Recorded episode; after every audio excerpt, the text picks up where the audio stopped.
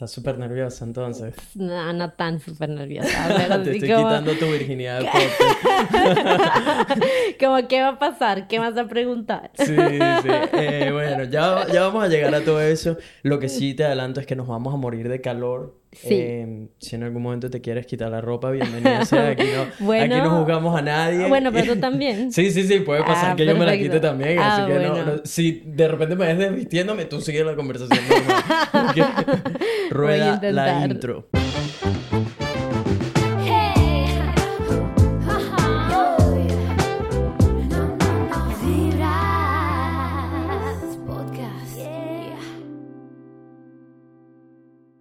¿Qué dice la gente? Buena vibra, bienvenidos a otro episodio de Vibras Podcast, donde hablamos de puras vainas positivas. Mi gente, si son nuevos en el programa, mi nombre es Nelson, soy un latino venezolano que vive en Brisbane, Australia, y me dedico básicamente a crear contenido y compartir las buenas vibras con el mundo. Vibras es una plataforma dedicada a darte herramientas para que seas una mejor versión de ti mismo, una versión 2.0. Básicamente, la Universidad de la Grandeza. Uh. y me acabo de inventar esa, pues nunca lo había dicho. Em, usualmente cuento con invitados especiales. Hoy no es la excepción. Nuestra invitada especial de hoy tiene 30 años, viene de Ciudad de México. Eres, creo que nuestra primera mexicana, sí. es la primera ah, mexicana. sí, sí, sí. Me encanta.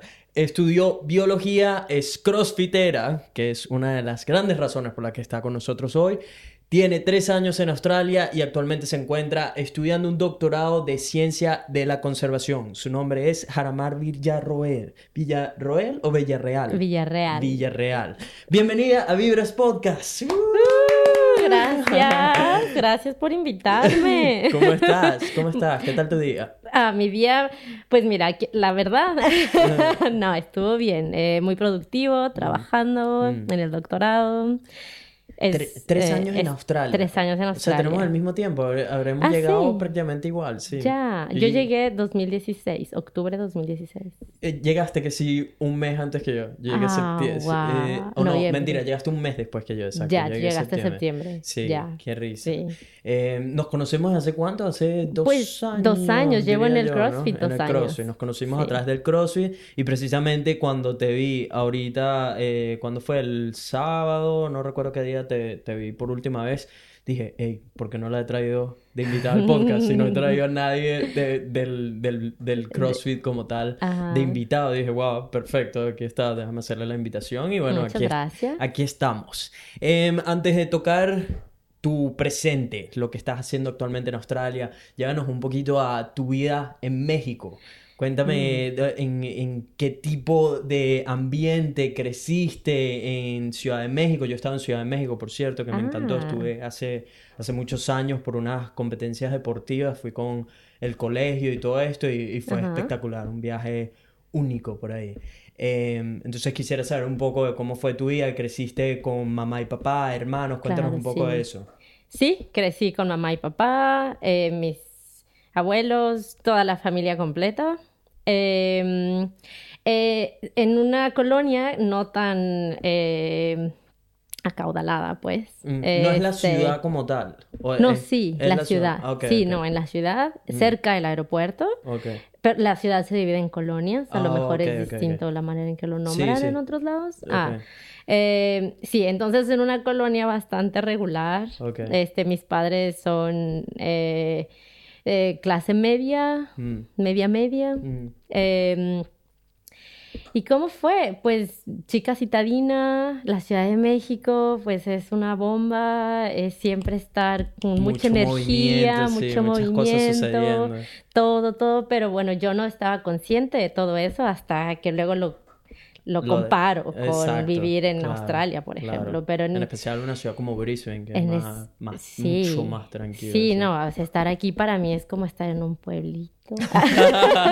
sí, sí. Yo también vengo de esas, de una, de una gran ciudad, de la capital, de, ya, de Caracas. Entonces, por supuesto, Brisbane fue como un shock de wow sí, tan tranquilo. Sí, sí, tan tranquilo. Y vas al centro de la ciudad, que debería ser como lo más caótico. Y es súper relajado. Y es súper relajado, sí, total. Eh, entonces, eso, mucho pum, pum, pum, ir y venir todo el tiempo.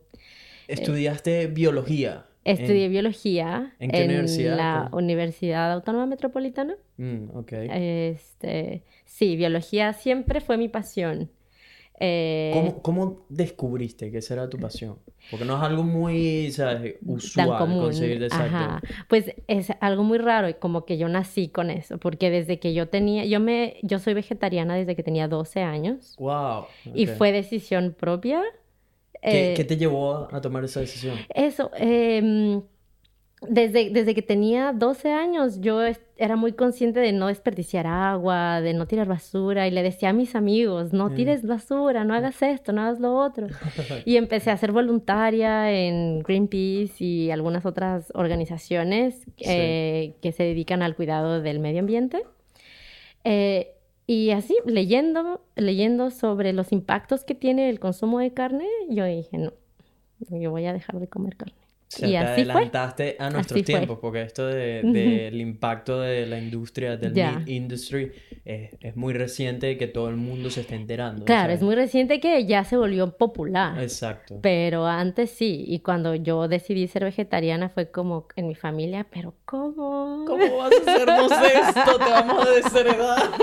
¿Cómo nos vas a hacer esto? Sí, en la Ciudad de México, es tan complicado. En, Venezuela eso no existe, Yo no, yo no no tengo ningún amigo de Venezuela o algún contacto que, tipo, no, nunca tuve contacto con algún vegano o vegetariano. Eso eran cosas que veías en, una película, que sí, sí, sí, sí, era tipo, marico, eso no existe, pues casi que nacemos con un pedazo de carne en la boca, me explico. Y, y, las parrilladas, toda esta vaina es algo tan típico, tan común nuestro. Mm. O sea, nosotros, eh, cada vez, nosotros tenemos una casa en la playa por bastantes años y siempre que íbamos eran parrilladas. me explico, esa era la comida. La comida era íbamos para la playa y de regreso en la noche, parrillada. entonces, como que nunca existió ese concepto de vegetarianos a mi alrededor hasta que llegué aquí a Australia. Sí, Total que te hiciste vegetariana y... Me hice vegetariana. ¿Con 12 años te hacías tú tu comida? No. No, o sea, le, impusiste a tu mamá, tipo, voy a ser vegetariana. Mario, tu mamá tiene que haber estado como, que la niña está carajita, Mario. O sea, que, te tengo que hacer tu comida especial, porque la niña ahora quiere ser vegetariana, o sea, con 12 sí, años. todo inconsciente, sí, sí, sí, sí. Hasta después fue que yo empecé a cocinar mis cosas, pero antes no. Y, y, eso. Me, la acabo de imaginar como en, una reunión, ¿sabes? Con sus amigas de puras mamás. Y tipo, ¿y qué, y qué tal, qué tal, Armar? ¿Cómo va todo? Ay, no, no te vas a creer la última, la niña ahora que es vegetariana. y mi mamá llevaba hacia las comidas familiares, llevaba mi comida aparte, tan linda. sí, tan linda. eso es una mamá, ¿sabes? que apoya, coño, que está ahí jugando para el equipo. y nada, ser, estudiar biología fue... Eh, parte de lo mismo, casi parte que ni de lo pensaste, casi que ni lo pensé, exacto, sí. Fue como cuando llegó el momento de decidir, pum, biología. Allá hay mm. que hay alguien en particular que te haya inspirado como, ok, esta es la carrera que tengo que tomar o... Sí, sí hubo, sí hubo el empujón bastante grande de mi, de mi profesor de biología de la, de la preparatoria. Eh, que fue más como, era la materia que todo el mundo le tenía miedo. Mm, ah, ajá, ajá. Y yo como que se me dio.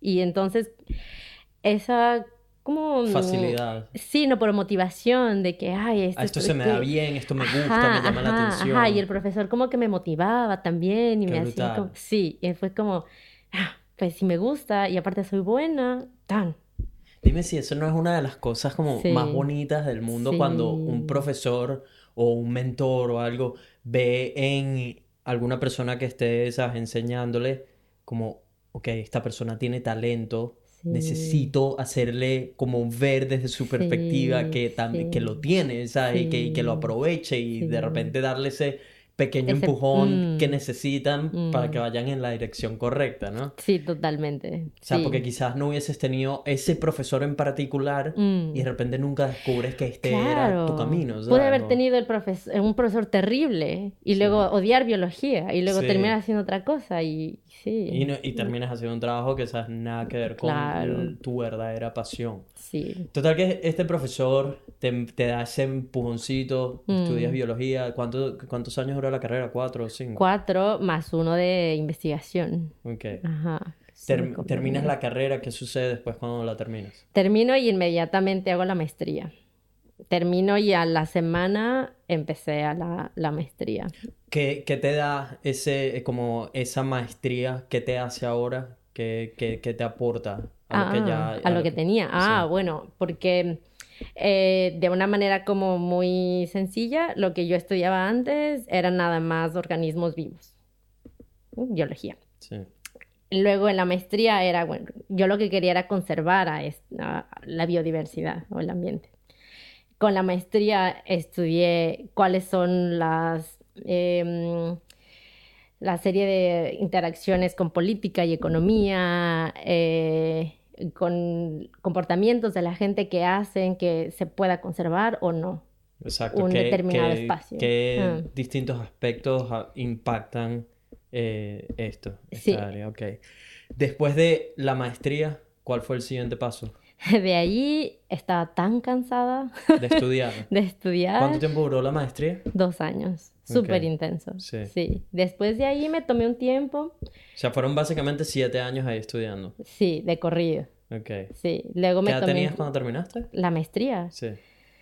24, 24 creo. Ok, o sea, empezaste la universidad joven. O sea, empecé, sí, que 18. Okay, sí, sí, sí, sí, cuenta.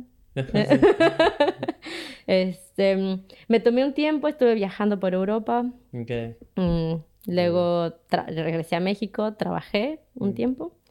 Eh, pero ya empezando el viaje en Europa, sí fue como, ah, qué bonito, qué padre, pero ya estaba empezando a verme en Australia. ¿Por qué, Australia? ¿De dónde, ¿De dónde sacaste la loca idea de Australia? Pues de, nuevo una personita que me metió la idea en la cabeza. Mm. Eh, de hecho, justo en estos voluntariados que yo hacía, había una persona que era como mi ídolo. Era una mm. persona tan tranquila y mm. con tan buenas vibras. Sí, sí, muy bien. Muy bien, ya está aprendiendo, ya está aprendiendo. Cabellito largo. Eh, y él hizo una estancia en Australia. Ok. Eh, y entonces regresó. Bueno, yo viví como su proceso cuando aplicó a una beca y luego mm. la obtuvo y se fue y regresó. Okay. Y fue como tanta emoción y él me contaba cosas increíbles de Australia que fue como yo tengo que ir. Tengo que ir para allá. Sí. Okay. Y desde, o sea, eso fue cuando tenía como 16 años. Ah, wow. O sea, la idea estaba en mi mente desde entonces. ya estaba sembrada, sí. Entonces fuiste a Europa, qué bonita es Europa, ¿no? Eh, sí, ¿Cuánto tiempo estuviste viajando por ahí? Seis meses. Seis meses. Ajá. Wow. ¿Cuántos países viste? Ah, pues no tantos. Estuve la mayoría del tiempo en Londres porque estaba haciendo un voluntariado, de mm. hecho. Entonces hacía este voluntariado y, y viajaba lo que podía. ¿Cuántos, ¿En cuántos países has hecho voluntariados? No, nada más allá. ¿En Londres? Sí, bueno, y aquí. En, en México, en Londres y aquí. bueno, tres. Bueno, a ver, hay eh, gente que no ha hecho eh. ni el primero, ¿sabes? Este, yo sí hice en Venezuela, pero por eso te pregunto. Em, cuando regresaste a, a, México, ¿estuviste trabajando? ¿Estuviste trabajando en tu área y todo esto? Estuve trabajando en, ajá, en el departamento de eh, control biológico mm. del gobierno. Ok. ¿Cuánto tiempo estuviste en eso? Un año. Y a partir de ahí planeaste todo para ya irte a Australia. Sí. ¿Qué te dijo tu familia cuando les trajiste la noticia a la mesa? Yo cuando tipo estaba... mi familia, para que sepan, ya no tienen que cocinar nada vegetariano porque voy al otro lado del mundo.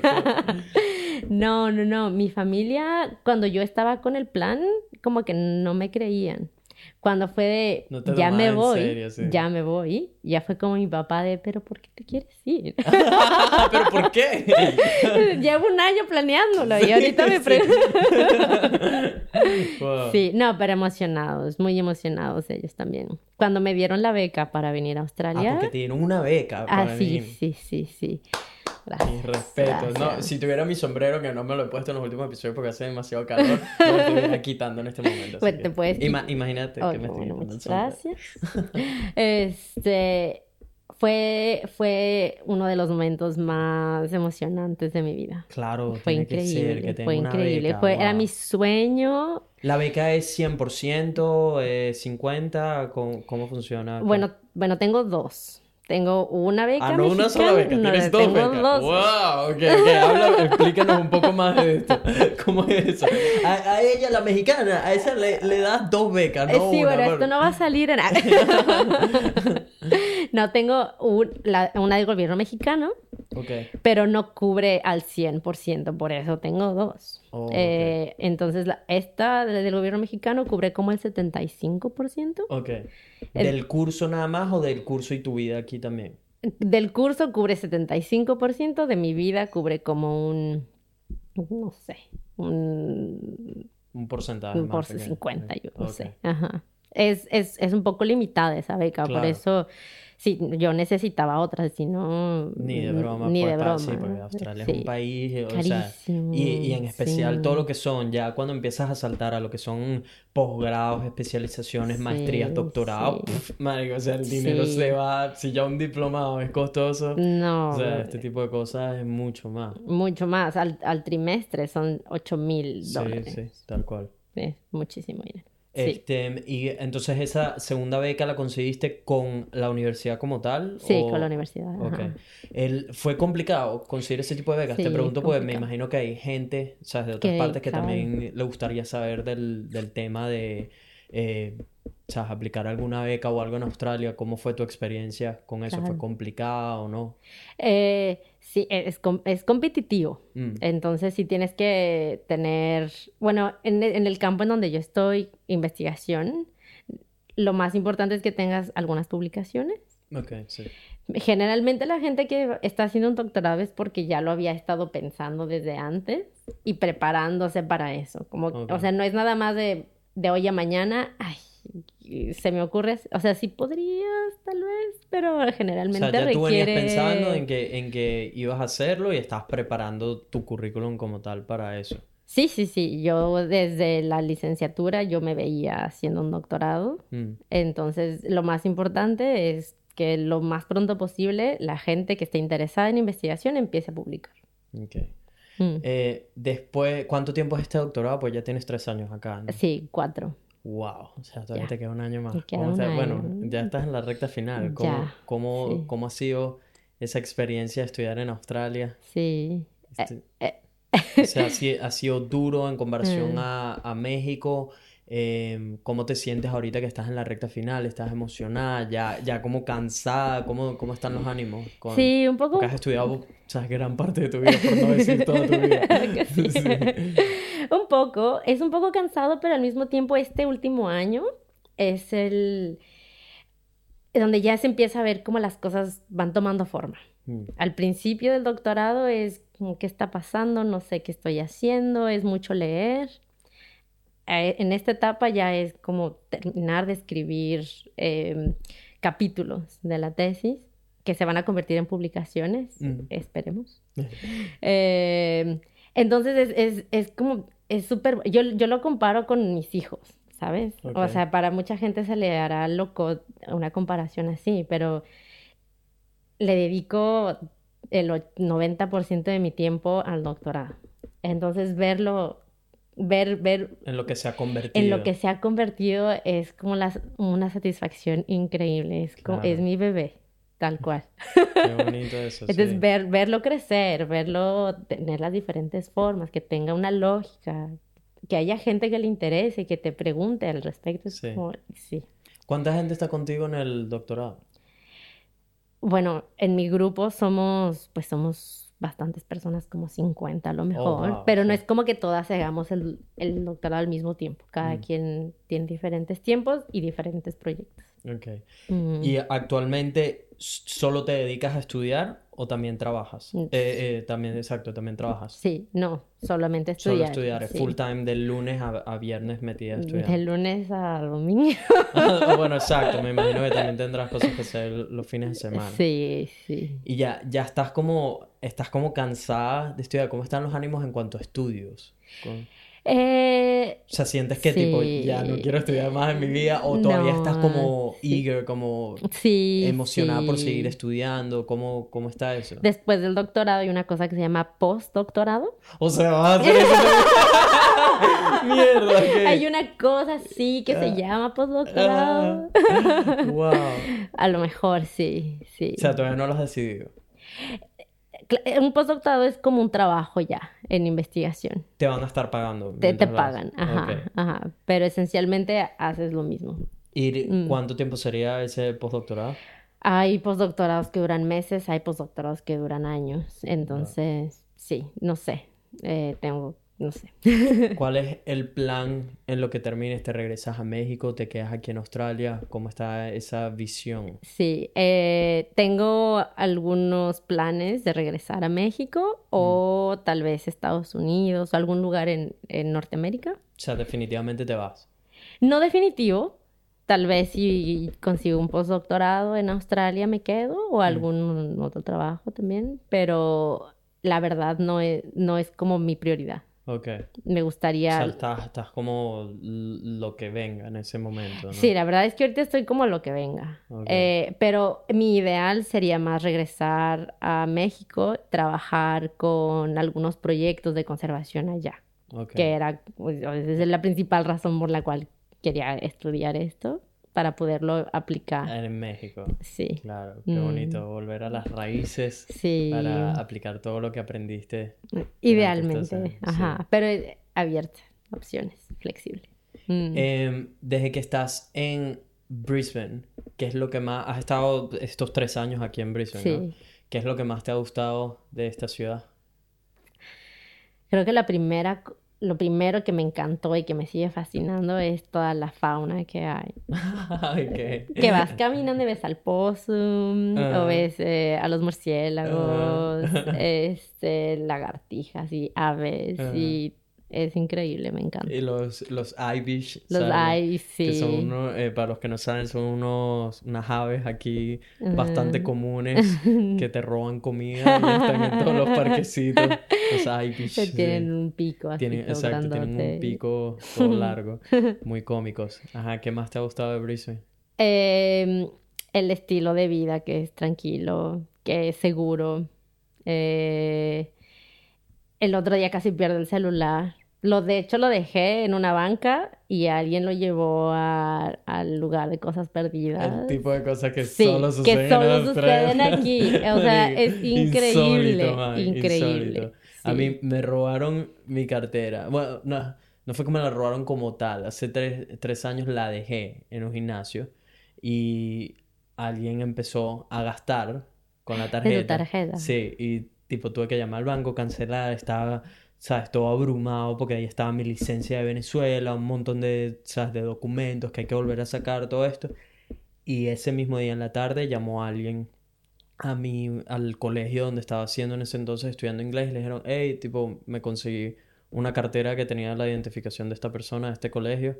Eh, la, la, tengo y la voy a dejar allá y tal. Fueron y dejaron la cartera mejor que la había conseguido en un pote de basura. No.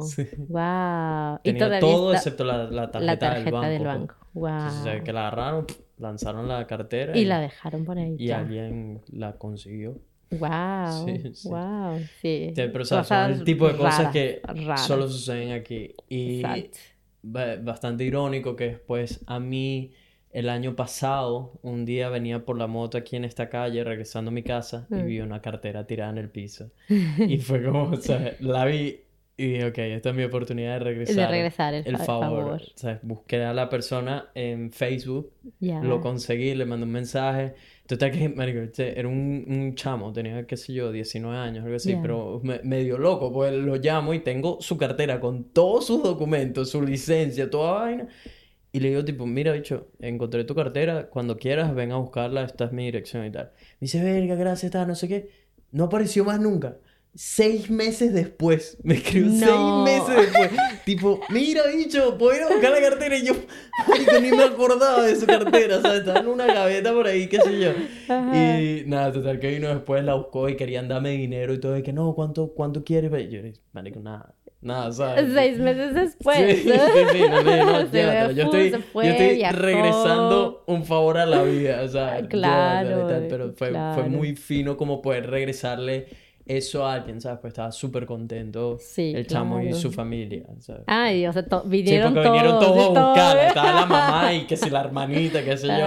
Entonces fue como muy, muy fino poder regresar la sonrisa que a mí alguien me regresó un día cuando estuve abrumado con eso, ¿sabes? Sí, sí, sí. Eso, esas son las cosas que son increíbles de, vivir aquí. Sí. ¿Qué, ¿Qué, no te gusta de Brisbane? Ahora llévame a lo malo, a lo negativo, dámelo, Ay, suéltalo. lo malo. El transporte público lo odio. Agree, agree. ¿Qué, ¿Qué no te gusta específicamente del transporte público? Fíjate, suena bien irónico esto también, pero en la Ciudad de México no hay que timetables y te paras y va a llegar un camión. Va a llegar, y a los tres minutos va a llegar otro. No hay horarios. No hay horarios. Y soy como tan impuntual. en realidad es mi culpa mm. porque no me, no me gusta planear, pues. Exacto, ¿no? Ajá, o que tengo que esperarme media hora para que llegue el que sigue. Que llegue el Y se me hace tarde un minuto. Te jodiste por, por Sí. Sí, eso. Es oh. súper frustrante. Súper frustrante, sí. sí. Y, esta mierda, hay zonas donde no Donde no... Sí. Kangaroo Point, por ejemplo. Donde hay tres camiones en el día. Sí. Y ya. Y ya. Marica, es una vaina muy loca, sí. Lo del transporte público, a, mí, en verdad, en Venezuela yo me movía todo el tiempo en carro. Usualmente mm. la mayoría de las personas se mueven en carro, pero ¿sabes? también está el transporte público. Em, pero aquí, por supuesto, me empezó a, Tuve que empezar a usarlo todo el tiempo. Eh, fue como, mierda, dicho, eh, horrible. Esta, vaina es terrible, weón. Y, y, llego dos minutos tarde y me jodí. Porque ya no llego al otro ni al otro y te pierdes la conexión del otro. Y qué sí, y ya, y, ya mejor no va. Sí. y mi mejor amiga, que es de España, vivía quejándose de eso. Decía, es que este transporte público es una mierda, tío, que no sé ¿Sabes? Entonces, yo después con su perspectiva fue que vi como mierda, ¿verdad? Esto sí, para ser Australia, qué sé yo, no, no, no está muy bien en cuanto al transporte público. Sí. ¿Qué otra cosa no te gusta acá? Fíjate que más en el contacto con la interacción con mm. gente. No, no creo que jamás me vaya a acostumbrar a a que la gente no se abraza y se ah, besa. Ya, ya. Es que tú también eres cariñosita como yo. Sí. También eres cariñosita como yo. Sí. No, eso yo lo extraño tanto. o sea, con, las, con mis compañeros de oficina en la escuela. Mm. Eh, llevamos tres años, nos conocemos, hemos tomado juntos, sufrido, llorado.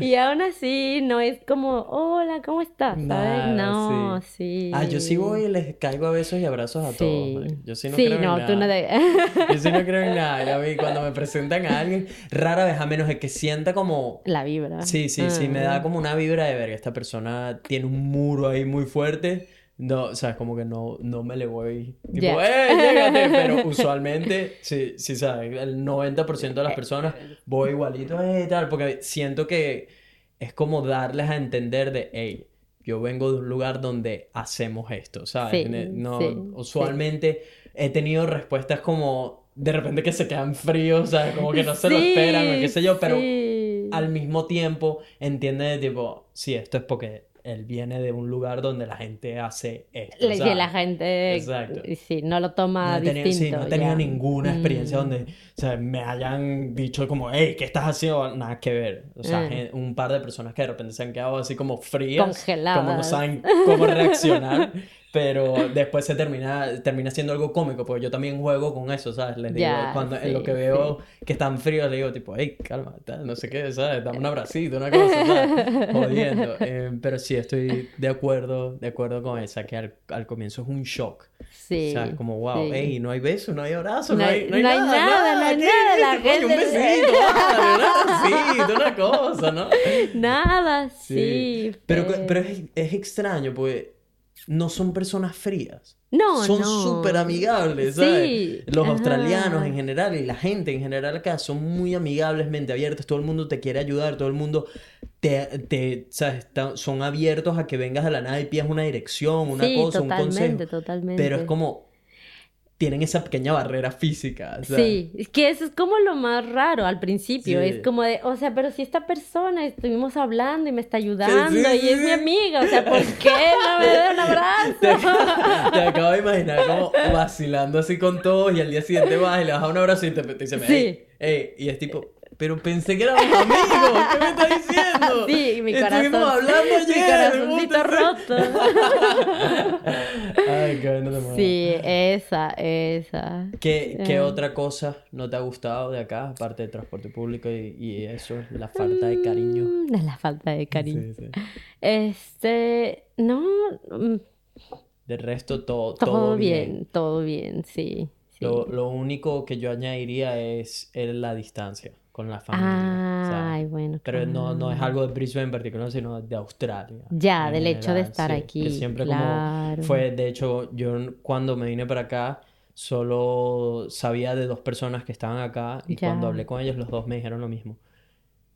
Tienes que tener en cuenta que vas a estar muy lejos de tu familia, la distancia, ¿sabes? Que se convierte en complicado estar al día con ellos en cuanto a los horarios, todo esto, y que por supuesto estás a más de 24 horas de distancia si algo llega a suceder o lo que sea. Claro. siempre es algo que le dejo a la gente como claro, ¿sabes?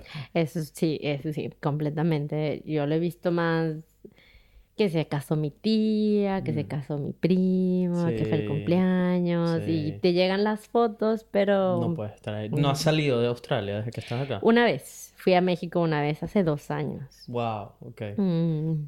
¿Cuánto tiempo fuiste y por qué fuiste? Ah, fui a México, estuve una semana. Una semana.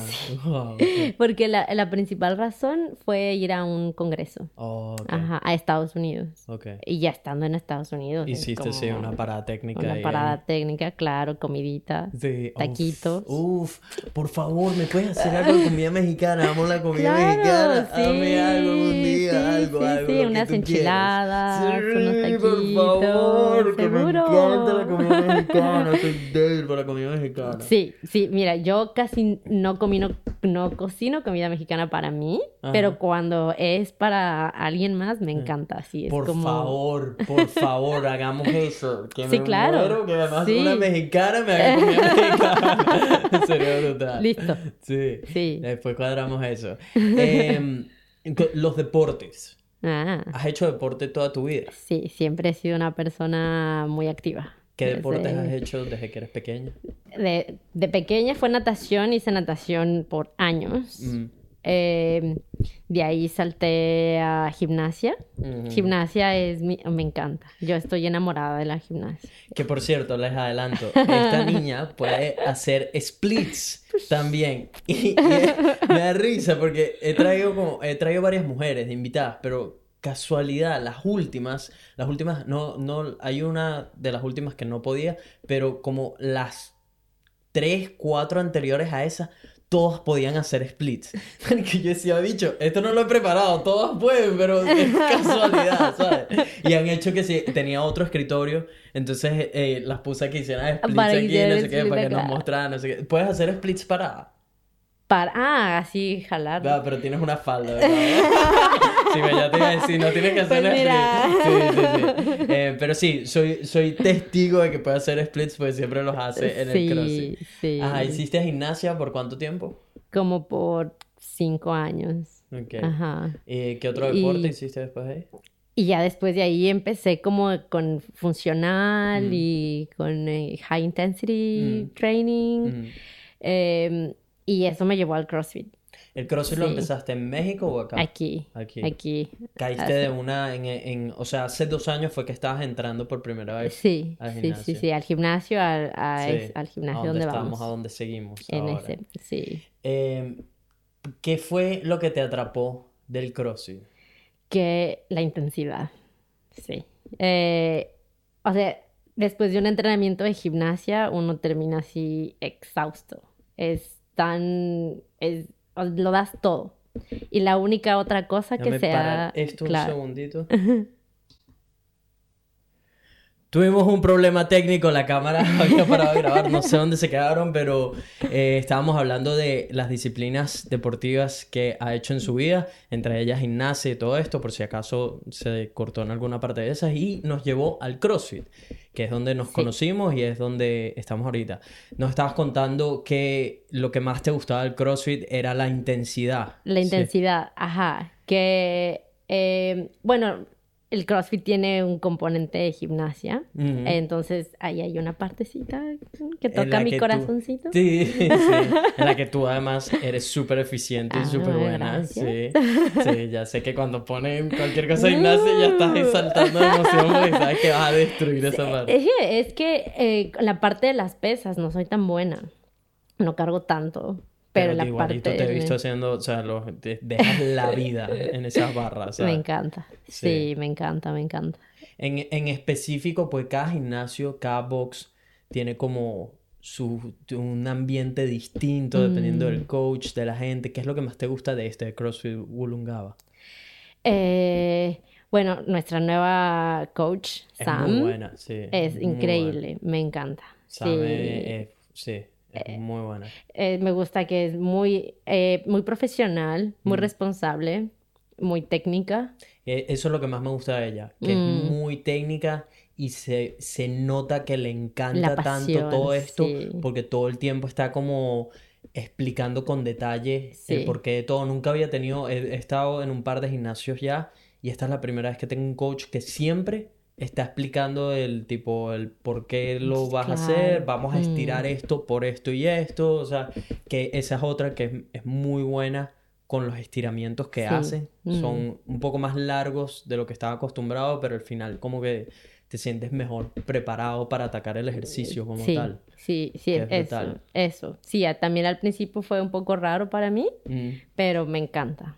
Sí, estoy vacilándome un montón los nuevos ejercicios. Em, en comparación a otros deportes, ¿por qué le recomendarías a alguien hacer CrossFit? porque... Mm, es una buena pregunta. Creo es que a mí me encanta CrossFit porque es la el de los otros deportes que he practicado, siento como soy mucho más, tengo mucha más energía, pues tengo... Después del CrossFit. sí, sí, sí. Y em, me siento como muy capaz de hacer un montón de cosas y cuando luego me voy a acampar y demás, mm. eh, me siento fuerte. Creo que en, en los otros es más como, como habilidades pero nunca me había sentido fuerte. Y ahora me siento fuerte. esa, es, esa es precisamente una de las cosas que siempre le explico a la gente del CrossFit, mm. que tú lo, describiste como me siento más capaz de, cosas en general. Y es eso, es lo que le digo a la gente, es, como, yo he hecho varios, varios deportes desde básquet, béisbol, fútbol, y, al final gimnasio hice gran parte de mi vida todo esto y luego me quedé con surfing y crossfit. Y es porque creo que no hay una disciplina que te prepare mejor para la vida en general, o sea, mm. en, en, todos los aspectos, porque tienes que, en CrossFit, tienes que ser capaz de hacer tanto ejercicios con tu propio peso, en, en como en situaciones complicadas donde de repente vas a tener pull-ups, em, flexiones, eh, paradas de mano, mm. esto, aquello, como correr, tienes que ser capaz de correr, hacer burpees, todo esto, y al mismo tiempo combinado con levantar pesado, porque mm. usualmente los entrenamientos son, qué sé yo, para hombres 60 kilos, mujeres 30, 40, qué sé yo, y, y ejercicios mm. complicados donde estás exigiéndole al cuerpo cosas que muchas veces también te exige la vida diaria, como pueden ser las cosas en overhead que precisamente por eso se les llama ejercicios funcionales, porque son movimientos naturales del cuerpo humano en, en tu día a día. Eh, y, y, es como, aparte, otra de las cosas que más me encanta es la competencia, como ese, es, porque la competencia es necesaria, la competencia es necesaria en cualquier aspecto de tu vida para, para empujarte a que quieras mejorar, porque si no hay competencia no hay presión, si no hay presión rara vez alguien se quiere empujar fuera de los límites, ¿me explico? Mm. Entonces, si bien es, es como, esta, esta es la cosa, entender que la competencia es contigo mismo, es, o por lo menos esa es la manera en que yo lo veo. Yo cada vez que entro al gimnasio, el objetivo es que el Nelson que sale de ahí sea mejor que el Nelson que entró. Mm. Ese es el objetivo diario. Entonces, para conseguir eso, tengo que dejar mi vida en el gimnasio. Tengo que dar mi 100% y a veces hasta más. O sea, descubrir cuáles son mis nuevos límites, porque es eso, hay veces que damos lo que pensamos que era nuestro 100% y nos damos cuenta que podemos dar aún más, ¿me explico? Y ahí es cuando rompemos como esas barreras, esas limitantes que teníamos antes y descubrimos que hay nuevos horizontes, que hay nuevas metas, que hay, que hay mucho más a lo que aspirar o que aprender. y es lo que más me gusta. Entonces, cada vez que entro ahí, muchas veces rompo esas barreras y me doy cuenta como, ah, wow, hay un siguiente nivel. Claro, O sea, pensé que esto era y, no, te das cuenta que hay más. Ya eso, eso se le pueden llamar un sinfín de cosas. Pueden ser que antes podías hacer, caminar en parada de manos y ahora puedes caminar y hacer flexiones en parada de manos sin el apoyo de una pared o qué sé yo, o sea, o de repente antes levantabas 60 kilos y ahora puedes levantar 70. Entonces, o, sea, hay, o mm. antes corrías 400 metros en, qué sé yo, dos minutos y ahora lo puedes hacer en minuto y medio. O sea, siempre hay como un siguiente nivel, un siguiente nivel y tener esa competencia a tu alrededor de seres humanos que están metidas ahí, asumieron este, e, o sea, en mi cabeza, cuando entro ahí, yo, yo en el cross soy muy, siento que soy un poco reservado, porque cuando entro al gimnasio, mi mente se pasó un switch. En mi mente es tipo, ok, voy a la guerra. Estoy aquí en el lugar donde Nelson entrena su disciplina y donde Nelson se demuestra así a sí mismo y a la vida que tanto quiere las cosas y lo que se propone. Ese, para mí el gimnasio es eso, es como ese lugar donde me, me pruebo, ¿ok? este es el lugar donde tú me tienes que demostrar todo lo, lo demás de tu vida, porque como tú te desempeñes, cuál el desempeño que tú des en el gimnasio mm. es el desempeño que das en todos los aspectos de tu vida. Esa es la manera en que yo lo veo. Entonces, es eso, como cada vez que rompo una barrera nueva me hace mejor mm. físicamente, pero también me hace mejor mentalmente. y lo más increíble es que transfiero esa nueva fortaleza a otras cosas de mi vida. Sí. Porque ahora que descubrí nuevos límites en el CrossFit, también me doy cuenta que puedo descubrir nuevos límites en otras cosas en mi vida, ya sea en tener una mejor alimentación, tener un mejor hábito, eh, dejar de procrastinar, de, ser más proactivo con lo que estoy haciendo, ser más productivo, o sea, entonces es, es como ese reflejo constante de la vida lo encuentro en, el CrossFit. Y al mismo tiempo es como entro ahí, la competencia es conmigo, pero al mismo tiempo tengo otros seres humanos a mi alrededor que también quieren terminar primero, todo, porque esa es la meta, yo quiero, yo quiero terminar primero, o sea, yo, y, y todo para ser mejor a Nelson y todo esto, pero si hay alguien que se mete en el camino, voy,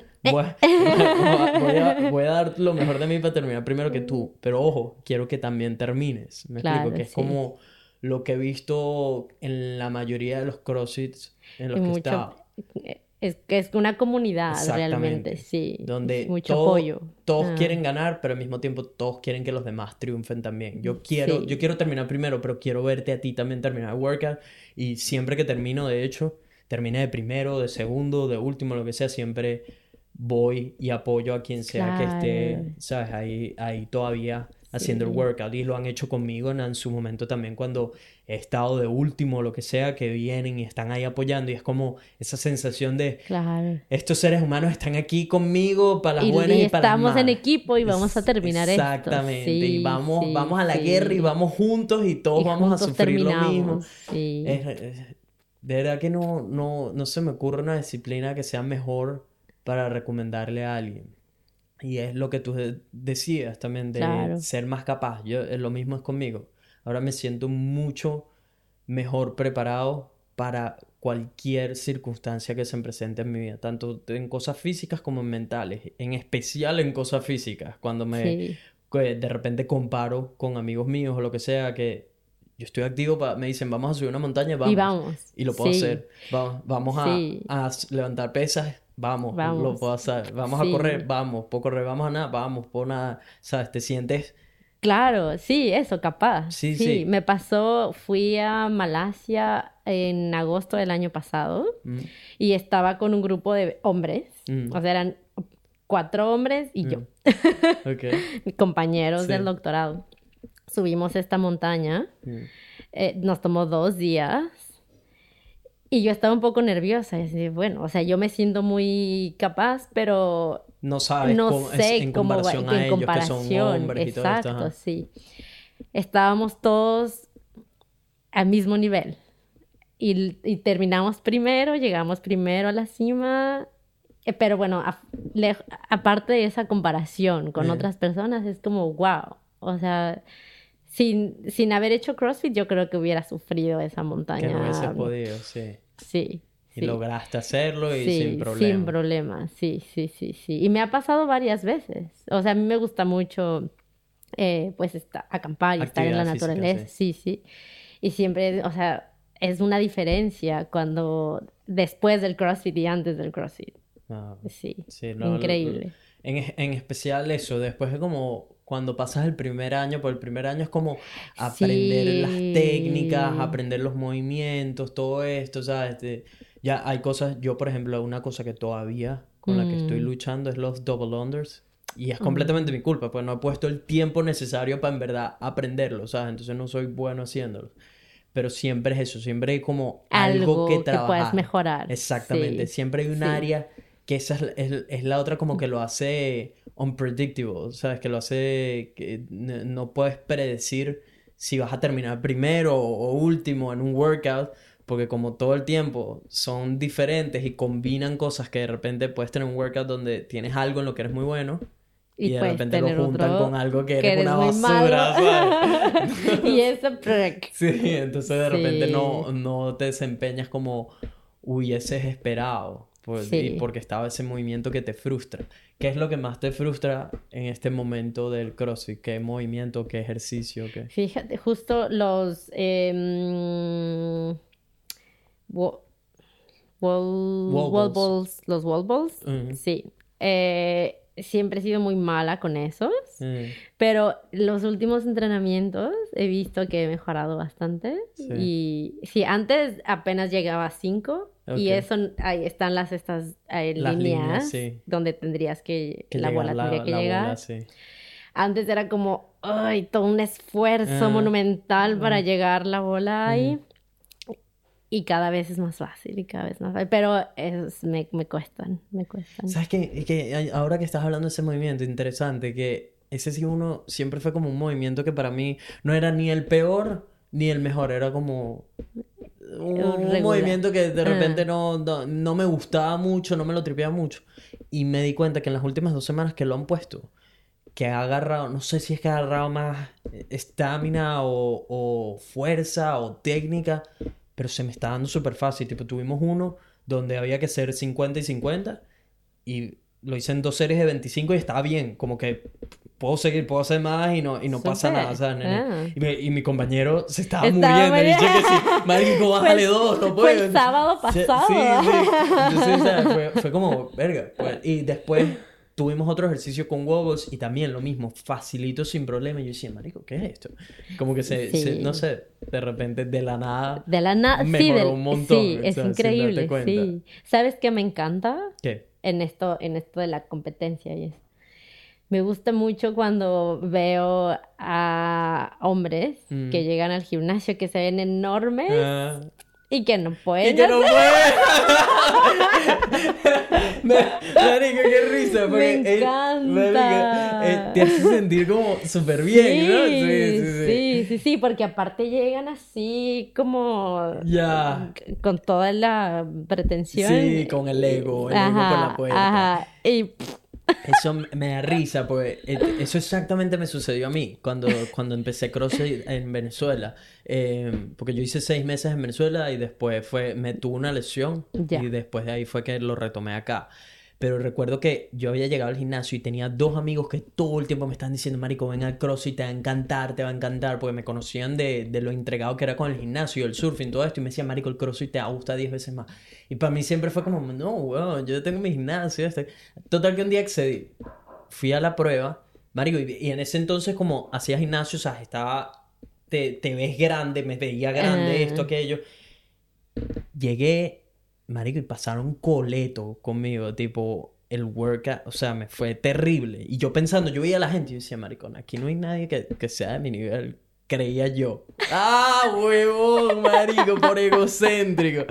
Marico, tal cual me di cuenta, y fue cuando entendí, tiempo después de tipo, un crossfitero, un, alguien, usualmente un crossfitter, lo ves y a menos de que sea élite, no, no, no esperas que mm. tenga la fuerza, la habilidad, la estamina que, que, que, tienen. Pues no, jamás te lo imaginarías. Yo mm. creo que la gente, de hecho, cuando me ven a mí, de repente dirán, Marico, este dicho, sí, ajá, se ve que es ejercicio, pero no creo que sea como muy fuerte o muy fit y todo esto, y tienes que verme entrenando para que veas tipo, ah, mierda, este dicho le he hecho un camión de bola, ¿sabes?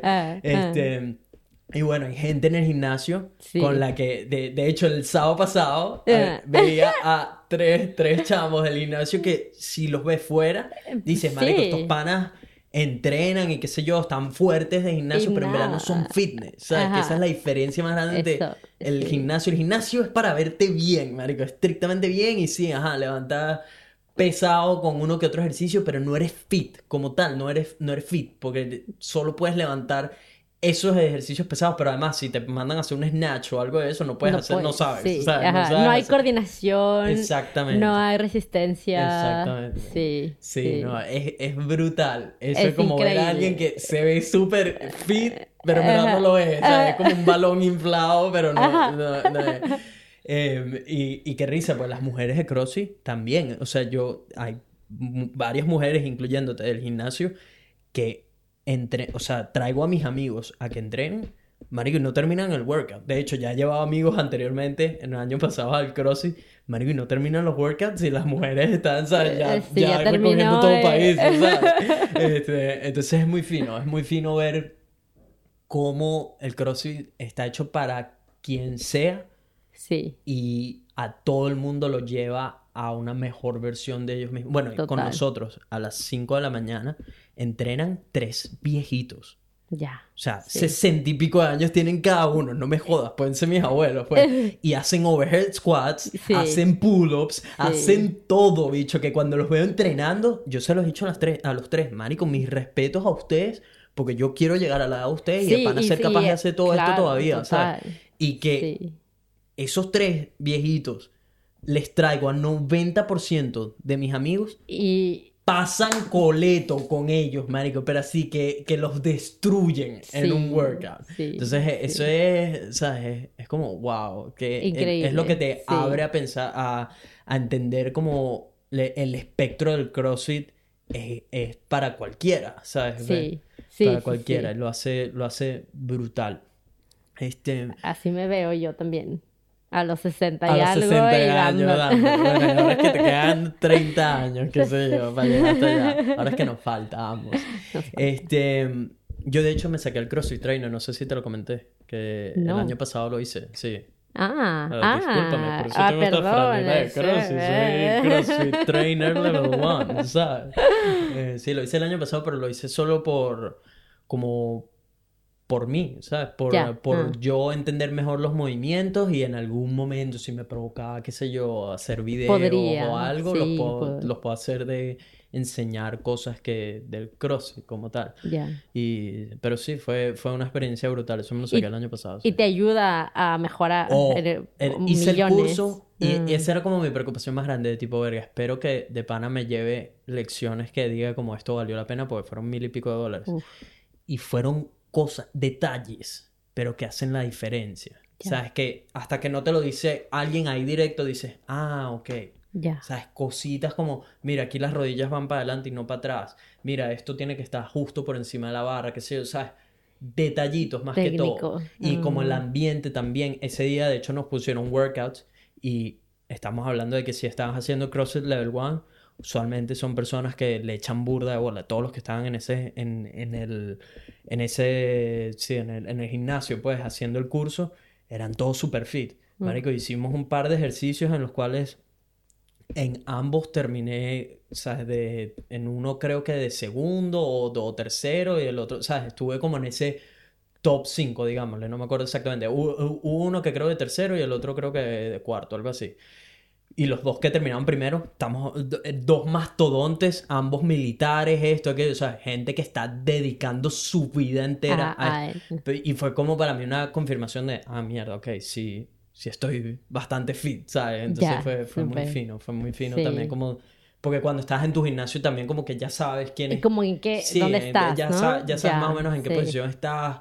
Entonces eh, fue como refrescante ponerme a prueba con un gentío de diferentes gimnasios y qué sé yo, y edades y con texturas. Entonces fue, fue fino, fue, fue una experiencia muy buena sacar el CrossFit. Eh, cuéntanos de tu vida amorosa. Ay. Cuéntanos de la vida amorosa. Hemos hablado mucho de estudios, esto, aquello. Ah, sí. Los novios, cuéntanos de eso. Uy, nada. ah, estás en sequía, estás en sequía. Estoy en sequía, no. Es, em, Estoy en relaciones abiertas, ah, probando, probando esto del poliamor. Sí, sí, sí, sí, sí. Cuéntanos, cuéntanos, eso. Esto, fue, esto es una experiencia australiana. O ya, sea... ya, ¿Has tenido novio desde que llegaste acá? He tenido un par, pero que han durado meses. o sea, no, pero eran novios como tal o una pues persona con la que veías constantemente pues y estabas solo con Teníamos el label de novios. De novios, sí. ¿Eran eh, australianos? Uno sí, y el otro es de San, Santa Lucía, una isla en el Caribe. Ajá, la isla está chiquitita. sí, sí, Qué risa. No, bueno, es un rollo. puro drama, puro drama caribeño. ¿Qué, tal te fue teniendo una relación con un australiano? Mm, este australiano era bastante particular. ¿Por qué? Me gustaba, o sea, conectamos un montón porque justo era bastante distinto en esta parte del expresar cariño y mm. los abrazos. Era más toconcito y cosas. sí. Eh, como que necesitaba mucha, mucha atención también, mm. les daba mucha atención. Y entonces era como, ah, vaya, hasta que conozco a alguien. Que es así. Que es así, mm. ajá. Pero creo que se, pasó, se pasó de la raya, era demasiado. ¿En qué sentido? Como... En este sentido, era como demasiada Demasiado needy, era muy needy. sí, mucho, mucho. De que necesito de ti todo el Necesito todo el tiempo, sí, porque no me has escrito. Eh, oh, no. Tiene, cruzó esa línea. Tiene una hora que te mandé este mensaje y no oh, me has respondido. No, fue el lado oscuro, sí. Sí, sí, es como de, a ver, cálmate. O sea... cálmate. Sí. Sí, eh, fue, fue la, sí, cruzó la línea. Ya, fue no. Ay, qué Olvídalo. Sí. sí.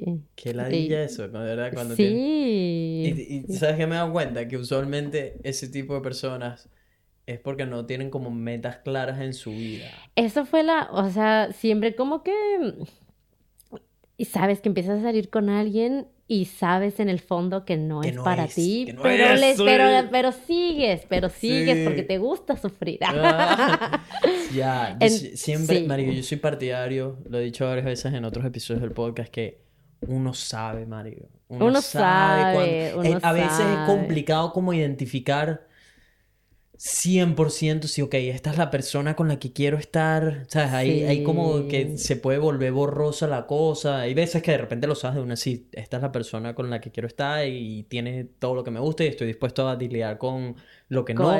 Este, pero cuando alguien no es, tú lo sabes, marico, tú lo sabes. O sea, yo, yo ahora, viendo en el pasado a todas las, las chamas con las que he salido y todo esto, yo lo sabía de, casi desde el comienzo. O sea, desde que tuve una conversación profunda o lo que sea, ya sabía, tipo, esta no es la persona, pero esta no es. Pero sigues. Sí, pero, sí. Eh, eh, Muchas veces también como que seguía de repente porque el sexo era bueno, qué sé yo, vainas así, ¿sabes? Ah. Dependiendo de, de, la persona. a veces, por supuesto, pues estás como en ese punto donde no sabes cómo dejar la cosa ir sin hacerle mucho daño a la persona. en, tuve una época que, en la que fui egoísta, en que tipo, no, que, no la quería para mí, pero no la quería con nadie, más. El, cabrón, el cabrón. Sí, era un inmaduro ah. cuando, cuando pensé en esa, de esa manera. Em, ¿qué, ¿Qué diferencias encontraste entre tener una relación con un australiano a con un, latino, por ejemplo? Ah. Eh, bueno, si dejamos a, este hombre aparte, sí, o sea, con otros, usualmente sí, con ah, perdón, No, no, usualmente eso, no son cariñosos como no estás describiendo tan... Exacto, sí, yo creo que la parte de em, como el cortejo al principio mm. es bastante distinta, como yo nunca había usado Tinder y ah. Bumble ah, antes, pero aquí al parecer no hay otra manera de conocer gente, mm. como que está prohibido casi empezar a salir con alguien del trabajo, o de la mm. escuela, o del gimnasio. Mm. Entonces, pues nada, es como, ¿usas Tinder o no? Y, y es tan frío. Es como, ah, bueno, pues salgo contigo un día y te vi y pues no me gustaste. No me gustaste, sí. Pues siempre tienes que cruzar esa barrera de, ok, ahora vamos a vernos. Ah, sí, pero y luego, y, y, nunca vuelves a saber de la persona. Es como, como si fueras un fantasma. Como, ah, bueno, pues, a la basura. No sirvió. No sirvió a la basura, sí, next. Y, y bueno, yo estoy mucho más acostumbrada, o sea, empiezas a convivir con alguien y como que te empieza a llamar la atención, ah. empiezas a salir, ah. empiezas a platicar. Ah. Eh, y, y, se da, se da como más, más orgánico, más natural, ¿no? Como, ay, bueno, voy a ver este catálogo. Sí. no, sí, no, sí, no.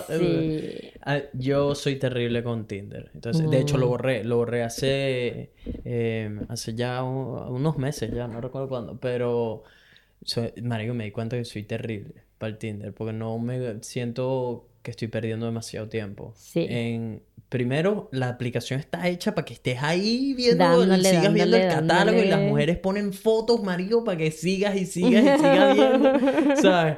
Em, y, me, y es eso, es como que tenía un montón de matches, pero entonces no las escribía. Y las que me escribían era como todo el tiempo de tipo, marico, tenemos, ajá, voy a estar hablando contigo y de repente puede que o me te deje de responder o tú me dejes de responder o, o no mm. sé, empecemos a hablar, bla, bla, bla, y de repente me dices algo que perdió mi interés o lo que sea y perdí todo ese tiempo hablando contigo, todo, ¿sabes? Que es como, no sé, soy mucho más de en persona. mucho más de en persona. Lo mío es 100% en persona, pero tengo amigos que son unos cracks en Tinder, mánico, que los bichos sacan de Tinder como si estuvieran pescando, ¿sabes? Sí, sí, Yo la verdad nunca, nunca se me dio, nunca se me dio esa, esa zona de batalla. Sí, no, a mí tampoco se me dio, ya también lo, lo borré. Después de, mm. sí. Eh.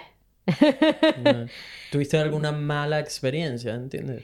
Pues no mala, como que algo me haya, algo grave que me haya sucedido, pero mm. muchos de estos como nada más estoy perdiendo el tiempo, mm. salimos y no, mm. o sea... ¿Cuál era tu cita usual de Tinder?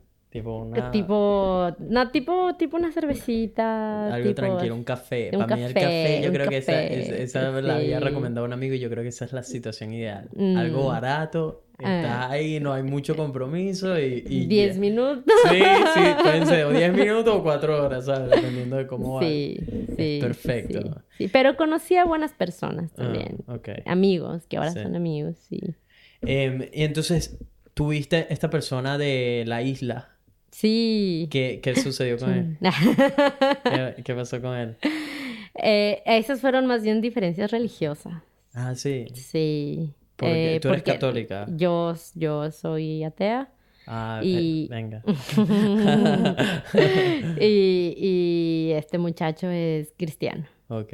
Ajá. ¿Y qué, qué, qué, lo llevó? O sea, porque tuvo que haber como alguna conversación importante para No, es el estilo de vida. O sea, el mm. estilo de vida es tan distinto.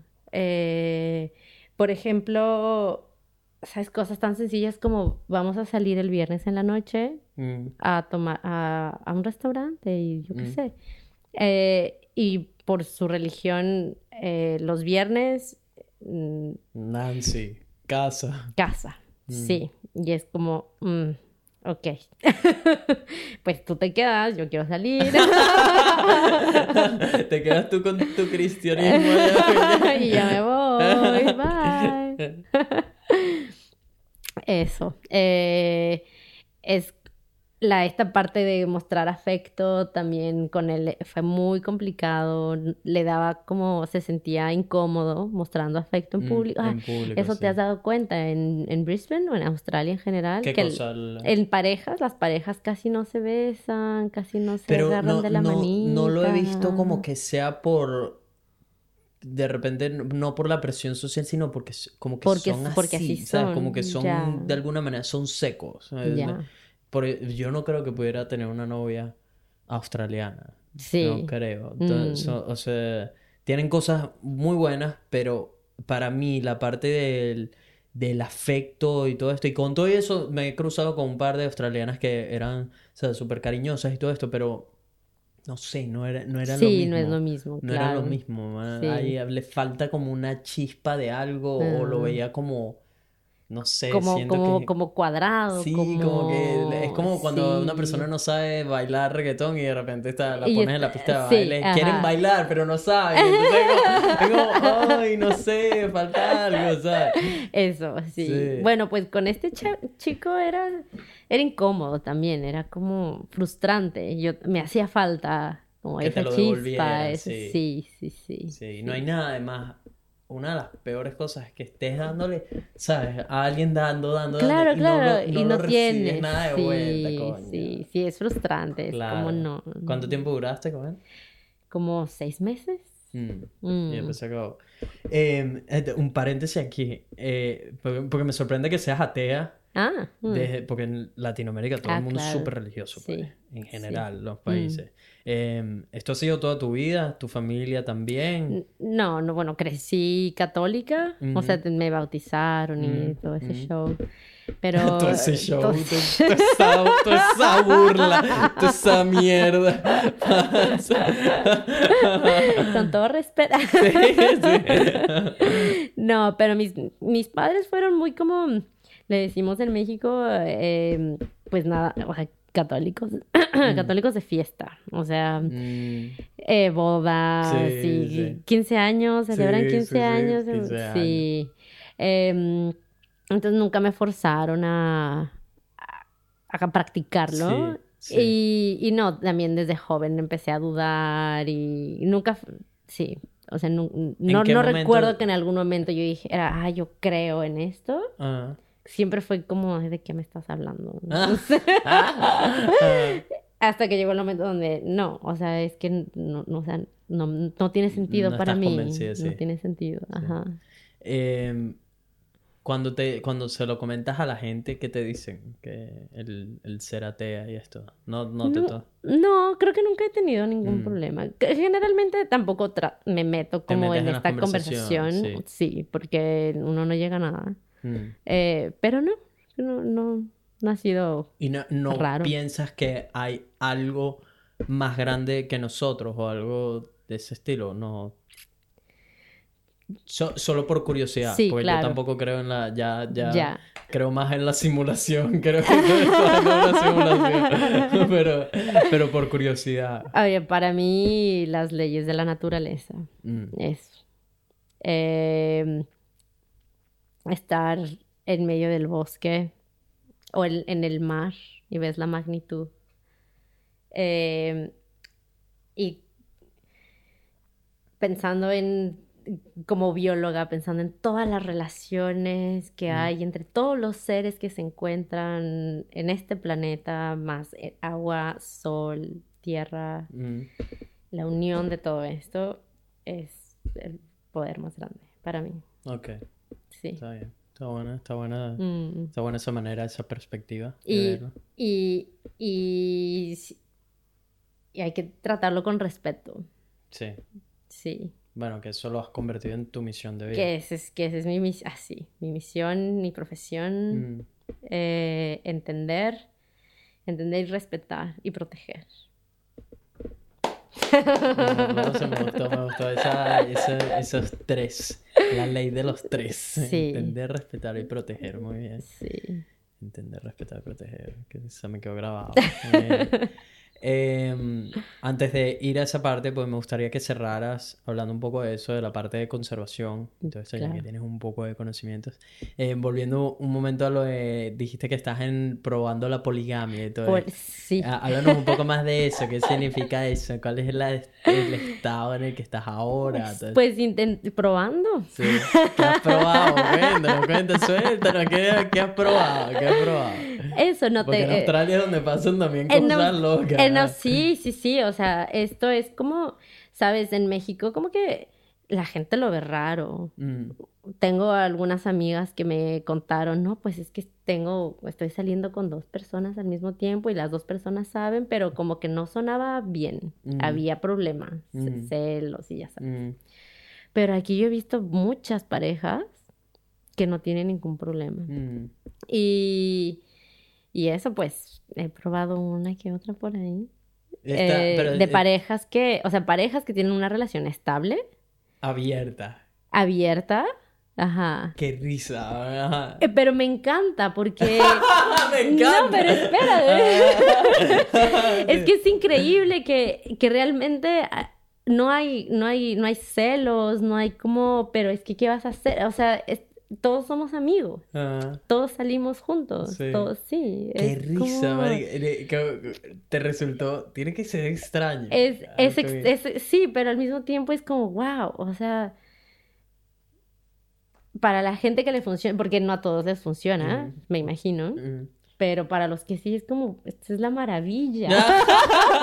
o sea, has tirado con alguno de estos chamos y luego estás con su novia y con él. Estamos enfrente, o sea, está aquí el novio y... Eh, o sea, haz de cuenta, tú eres... O sea, yo estoy saliendo contigo, pero tú ah. tienes tu relación estable. Ok. Y la, tu pareja está aquí, enfrente de nosotros. Ah. Y tú y yo igual estamos besito y sí. Sí. Qué, qué vaina tan buena, ¿no? Y no hay ningún, o sea, nadie se enoja. Te, pregunto esto porque tuve una, una pareja mm. eh, de invitados en el podcast que tenía una relación abierta, ¿no? Y nos contaron, me dijo... Una de cosas. Sin fin de cosas a las que yo no estaba expuesto, ¿no? Entonces, eso me abrió... Esto fue, marico, uno de los primeros episodios. Era que sí, el episodio 12, algo así, no sé. Sí. Ese tiempo. Eh, te, te, te han pedido esas parejas que la otra persona esté ahí viendo. No. No te han pedido estar presente. No. Porque a estos, por ejemplo, les gustaba eso. Les gustaba ese rollo, sí. No. A él le gustaba estar ahí viendo a viendo su pareja con, alguien, con más. alguien más. Y bueno, de repente a veces se unía y así. sí. No te han pedido Nunca me ha tocado. No, no, no, no, no. Las personas han sido, son, o sea, más como que como relaciones casuales, son, son amigos. Mm. Y, y, la amistad involucra también como la parte sexual. Ajá. No, ¿Te has y, y, esto te ha pasado más de una vez? Sí, sí. ¿Cómo consigues a estas personas? Es que en Australia es muy común. ¿Dónde están todas estas parejas? ¿Dónde, dónde, ¿De dónde las pesca? No sé, fue, fíjate, al principio, el primer año, yo también así como seca, ahí sí ah, seca, ah. seca. Ah. como, ¿dónde están los hombres eh, o las mujeres? Sequía, sí, sequía, sí, sí, sí. Eh, pero como que toma tiempo que la gente también se abra, yo creo. A lo mejor mucha gente no, no lo, no lo comenta. o tal vez son ciertos círculos y de pronto llegué al círculo ah. adecuado. Porque, por ejemplo, esta pareja que, que nosotros tuvimos eran como unos cazadores. Tipo, ah, van en búsqueda, ¿sabes? De tipo, ah, este, este, este, con este, este se puede. Ah, mira, aquella, con este, ¿sabes? Van cazando y se ayudan el uno al otro para sí, conseguir, ¿sabes? Sí, y es tipo, marico, qué bizarro. Sí, Pero son lo máximo, son lo máximo. Sí, así era una, una de, mis, de mis amigas, o sea, es así. Eh, y es, está bien padre porque, eh, o sea, es un hombre y una mujer, pero ella, los dos son bi. Entonces, él tiene relaciones con otros hombres que ella luego le ayuda y ella con mujeres. Bizarro. qué bizarro, ¿no? Lo, de los bi No sé, yo todavía no lo, no lo, no, no lo entiendo. De sí. He querido tener un invitado en el podcast que sea bi. Ay, a mí me gustan los hombres y las mujeres. ¿Te gustan hombres y mujeres? Sí. ¿Por qué estamos hablando de esto casi que terminando el episodio? ¿Has estado con mujeres? Sí, también, sí. Pero estado, estado. Estado, estado. Qué rico, weón. ¿Cómo es que estamos cayendo en esto ahorita altura del podcast? ¿eh? Que a veces toma más de una hora para llegar al punto bueno. Descubrí aquí escarbando. Uy, uy, uy. ya va. ¿Desde cuándo sabes que eres bi? Ay, fíjate que una vez me dijo mi mamá. Ah, tu mamá para que te diga, para que sepa, tú eres mío, ¿viste? No, no, no, no. O sea, ya una vez me dijo mi mamá que cuando estaba en la primaria, una de las, de las profesoras le dijo, oye, como que tu hija le gustan las mujeres. Marico. Ah, ¿Qué hiciste? No, o sea, eso me lo dijo ya de grande, pues. Ah, o sea, pues desde siempre, desde siempre que yo recuerdo me sentí atraída por mujeres. Por mujeres. Ajá. Ah. Pero fue cuando ella me contó eso, que fue como, o sea, desde incluso antes de que yo fuera consciente como de la atracción física por algún género, Ajá. estaba estaba en mí. O sea, pues... Qué risa. ¿Cuándo tuviste tu primera experiencia fue con un hombre o con una mujer? Con un hombre. Y mm. a partir de ahí, tipo, has tenido la misma cantidad de experiencia con no, más, más hombres. Más hombres. Eres, eres, dirías que eres más inclinada a hombres. Sí, sí, sí. ¿Qué, ¿Cuándo te atrae una mujer? O sea, ¿cuándo una mujer... Las mujeres son guapísimas. Sí, ya, estoy claro. Yo estoy, te apoyo 100% en eso.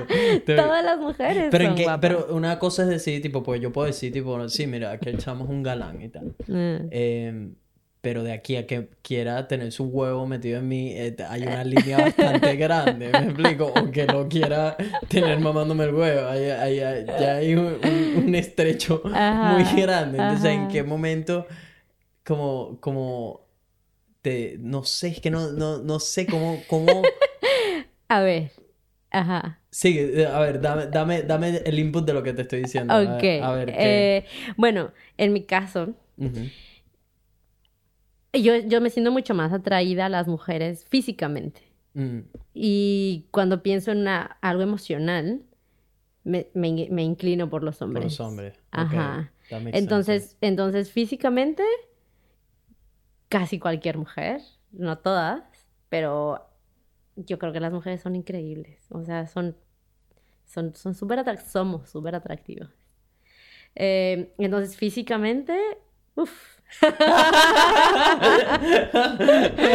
Pero que eso pase a algo emocional, que yo quiera tener una, relación. No lo, es posible. Pues he tenido algún un, par. Si has tenido novia. Sí, pero como que no sé, no puedo decir porque tampoco, o sea, tampoco han sido tantas, entonces no puedo decir si era como la persona o era como o es que simplemente como con las mujeres no, no, pasa ese como ese, ese clic. Pero sí. Pero, pero ves, esta es mi cosa, que con mujeres siento que, no sé, hay, como algo diferente al hecho de que estén dos mujeres a que estén dos hombres, ¿me explico? Ah. No sé, lo veo como, como una barrera mucho más grande, no sé, necesito como escuchar a un hombre bisexual que me explique su punto de vista de cómo también le, gusta, o no sé, lo veo como muy, muy diferente. Cuando me dices como que otra mujer, de repente, porque siento que todas las mujeres en general siempre tienen, pueden tener como cierta inclinación de repente a otras mujeres y mm. muchas veces se pueden dar besitos sin problemas y este tipo de cosas, pero con hombres eso no existe, Mario. No existe que, no sé, que yo me dé unos besos con un tipo por. Ah, pues sí, vamos a, darnos unos besos, qué sé yo, ¿no? Pero no se te hace que eso es más por como las ideas sociales de que los hombres no pueden como expresar no, no tiene que que a mí no me pone marico un tipo me puedes poner a Thor aquí que pienso que es un galán marico y que se hecho de tener a la mujer que quiera en el mundo tiene El Zapataki por cierto que está divina y no me va a inspirar nada o sea, no me importa que sea Thor, no me importa que sea quien, ah. no voy a querer hacer nada con el tipo, ¿me explico? Entonces, eh, ni que seamos los últimos dos seres humanos del planeta Tierra. Entonces, no sé, es como eso, en, en qué momento, es que son tan diferentes, una mujer es tan diferente de un hombre, que no sé. Pues no sé, no sé tampoco, porque para mí es como, sabes, hombres me gustan y no hay como duda con eso. Mm. Y las mujeres tampoco hay duda. no hay duda de que me gustan los hombres, pero tampoco hay duda de que me gustan las mujeres. Entonces no, hay no, hay conflicto. Eh, ¿Has hecho tríos? Ah. Sí, has hecho tríos. Ah. ¿Dos hombres y tú o dos, otra mujer y un hombre? Dos ¿O ambas? No, dos, dos hombres, no, bueno. Dos hombres y tú. ya, ¿has hecho ambas? ambas no, es más como dos mujeres y un hombre. Pero has hecho con dos hombres, dijiste. Pues han estado presentes dos hombres, pero ¿Cómo es eso? ¿Cómo es eso? Danos más, suelta más. ¿Cómo que han estado presentes? No pueden estar presentes no haciendo nada, haciendo el tonto ahí. Ah, bueno, presentes. Como dos parejas, pues. Y y, y, yo haciendo cosas con la mujer y con el hombre, pero ¿Y el otro? El otro, sí, el otro no fue parte del show. Ah, pero era más como, eh, ¿qué estaba haciendo? ¿Grabando? No, no, no, bueno, estaba como haciendo cosas con ella, pero no conmigo. Ah, Entonces a lo mejor sí es como todos juntos, ¿no? Pero... Es un cuarteto eso. Como un cuarteto a lo sí, mejor, porque sí. mi housemate acaba de llegar a Vietnam y la primera noticia que me dijo, hice un cuarteto. venga, venga, pues, qué sé yo. Pero, bueno, pero ah yo no tuve nada con el otro, entonces no cuenta. ¿Por, ¿por qué no tuviste nada? ¿Qué sucedió? Que no, no, no, me gustaba. No te gustaba. ¿Y qué? ¿Le pusiste un parado? Tipo, sí, no, no me toques. No, no, no te ah, acerques. Ah, sí, mismo. sí no.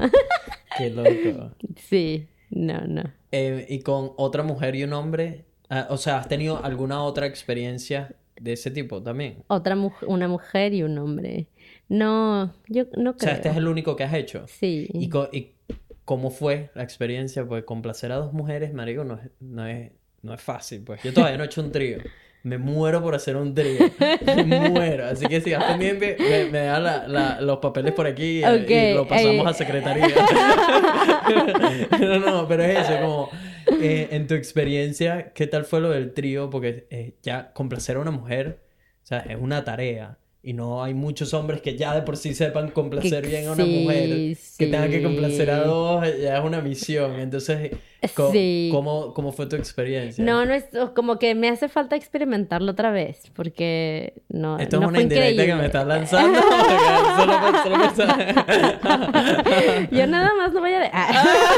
Yo nada más lo pongo aquí en la mesa. Para que sepan, todavía me hace falta probar. Yo voy pendiente. no fue tan increíble. La verdad es que yo tenía, yo tenía un poco de miedo. Ajá. Porque fue, porque salió así como la fiesta y gente que no conocía y como que era como que va a pasar aquí. Entonces como que no, no fue así como tan liberante, ¿sabes? Sí. ¿Te sentías un poco como... Sí, un poco como de... Sí, como no sé qué tal, que algo pasa. ¿no? Ah. Sí. Eh, ¿le, hicieron, ¿Le hicieron un blowjob entre las dos? Ah, no. No. No. ve, ese, ese, es como. No, ese, ese, es, tu sueño. Marico, es, casi, que una de las cosas más importantes que tiene que suceder ah, en el sí. trío. Ah, okay, yo. O sea, que yo creo que el trío ideal sería tipo que ellas se besen, toquen todo esto, que eso, Marico, nos pone un montón que te hagan un blowjob entre las dos, marico, eso es otro nivel. Y, bueno, a partir de ahí se hace, qué sé yo, seguir inventando. Pero esas dos, ¿sabes? como... Sí. Porque de repente he hablado con mujeres que dicen, sí, yo haría un trío, pero no, no, no tocaría mucho tipo, a la mujer. Exacto, ah, entonces es como, ah, pero no, la idea pero es que entonces, yo quiero verla haciendo cosas ustedes también y qué sé yo, ¿sabes? O, o que lo esté haciendo con uno y de repente se estén besando también, marico. Eso, es uh, otro nivel. Este, y lo, lo, lo, yo con las dos, marico. Eso tiene que ser casi que el sueño de, 90% de los hombres, doble. Este, ¿Qué es lo más loco que has hecho? Eso es lo más como fuera de tu zona de confort que has hecho. Este, lo más loco. Sí. Mm. ¿Con alguien o con...? Ajá. Para ponerte un ejemplo, yo hace no mucho tuve eh, eh, sexo en una tienda. Abierta. en el vestidor. ¿Qué es lo más loco así que has hecho? Ay, ay, ay. Este... Suéltanos los trapos sucios. Los, soltando los trapos. Mm. Em, estoy pensando cuál de todas te cuento. Ah, suéltame las buenas, suéltame algunas buenas. Si tienes más de una, mejor. Suéltalas. Eh, pues mira, en el laboratorio, no en esta escuela, en, en México, en el laboratorio. Ay, eso estuvo muy loco. Pensando que en cualquier momento iba a llegar. ¿A quién te tiraste? ¿A un compañero? A un compañero. ¿A un profesor? No, a un compañero.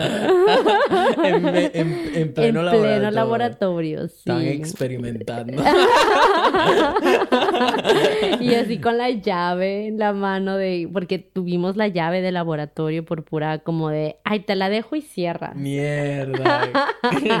si que cerraste, que cerraste bien. Ay, no. pero yo sí con los nervios de que qué tal que regresa. ¿verdad? que te agarre, que sí, Es candela, es muy buena. Loco, loco, loco. A ver, ¿qué, ¿qué otra? ¿Qué otra cosa? ¿Qué otra? Este eh, en un taller mecánico. Fuiste a que te repararan el carro y terminaste tirando con el mecánico. no me jodas, de pana. Así fue como le pagaste el mecánico. es que ya no tengo dinero. Típico de película de, de video porno. De video porno. Sí, sí. sí estoy en ¿Fue video así? porno. ¿Fue así en verdad? No, no fue para pagarle. Ah, no, no. Decía mierda, qué crack. No, ah. no, jamás. No, ah. no, no, no. Fue un amigo, bueno, una persona de. Mecánico y tal. Sí, sí, sí. Y llegaste al taller. Y, aquí reparamos, aquí lo reparamos. Ay, pero sí, o sea, ya sabes, con el calendario. De la... el típico escenario de todo lleno de grasa, de, lleno de grasa. Las herramientas, mira. En un, en un asiento de coche, así. qué bizarro, ¿eran los únicos en el taller o qué? Sí, sí, ah. sí, sí, sí. Qué loco, yo siempre quise hacerlo en la universidad. En la universidad. En, las sillas de odontología de la universidad. Pero al mismo tiempo era como tan asqueroso, como que fácilmente se... Sí, no. Pero siempre tuve como eso de, mmm, marico, sería brutal hacerlo por aquí en la plena universidad, ¿sabes? Sí, no, en la universidad, sí, varias veces. Lo hiciste varias, veces. ¿Lo has hecho que sí con algún hombre casado? O sí, tienes cara que sí, ¿no? Pues no, pero nunca, nunca sexo. Eh, eh, como, o sea, que me interesó y que, que, como que nos andábamos tirando, jugueteo, ajá, pero no, no así. O un profesor, algo de eso, esa típica fantasía. no, no. ¿Cuál es tu fantasía más grande? Mi fantasía es, fíjate que eh, si me hace falta con dos hombres, o sea, ya en serio. ¿Quieres, ¿Quieres tipo hacerlo con dos hombres? Sí, sí, pero o sea, que haya, que haya interacción entre los hombres. No, no, no, no, no. Que, o sea, que los dos. O sea, porque como que la otra vez fue más como tantito con uno y Exacto, como turnos. Ajá, como turnos. Aquí quieres que estén los dos. Al mismo tiempo. ¡Qué seria esta mujer! ¡Qué seria! O sea, un DP, un, double penetration. Ay, ay. Hace mucho calor aquí. Sí, se puso caliente la cosa. Ay, qué risa. O sea, sí, sí. Eso sí me, me gustaría, sí, sí. Un, un DP, un double eh, penetration. Sí. ¿Sí? Ay. Qué seria, qué seria, qué seria eres. Espérame. Ay, coño. No, nunca me advertiste de eso. Ah, sí, sí, sí, ya, ya. Bueno, porque yo tampoco me esperaba de, esto.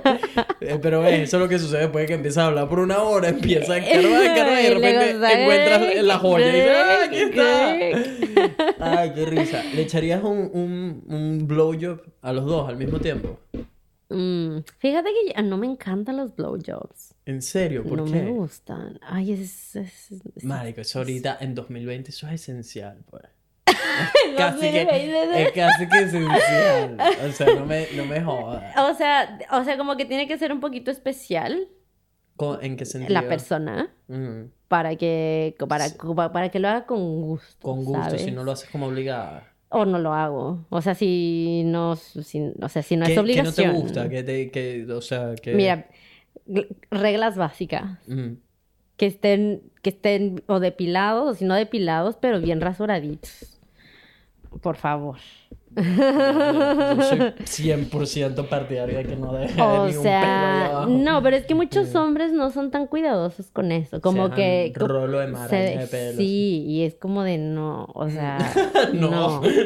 no. Sí, sí, sí. Lo mismo aplica a hombres y mujeres. Es como, a ver. Yo, yo, yo en particular tengo algo con los pelos. A mí no me. bueno, no sé si has visto que todas las piernas afeitadas, qué sé yo, no. En mi cara sí, no hay problema y tal pero en general no me gustan los pelos. Y si yo quiero que una mujer tampoco, ¿sabes?, los tenga, es como yo tengo que dar el primer paso. esa, es como la manera en que lo veo, en que yo no puedo exigir algo. Y con todo eso, en verdad, no, no le puedes exigir a otra persona, pues su cuerpo, ¿sabes?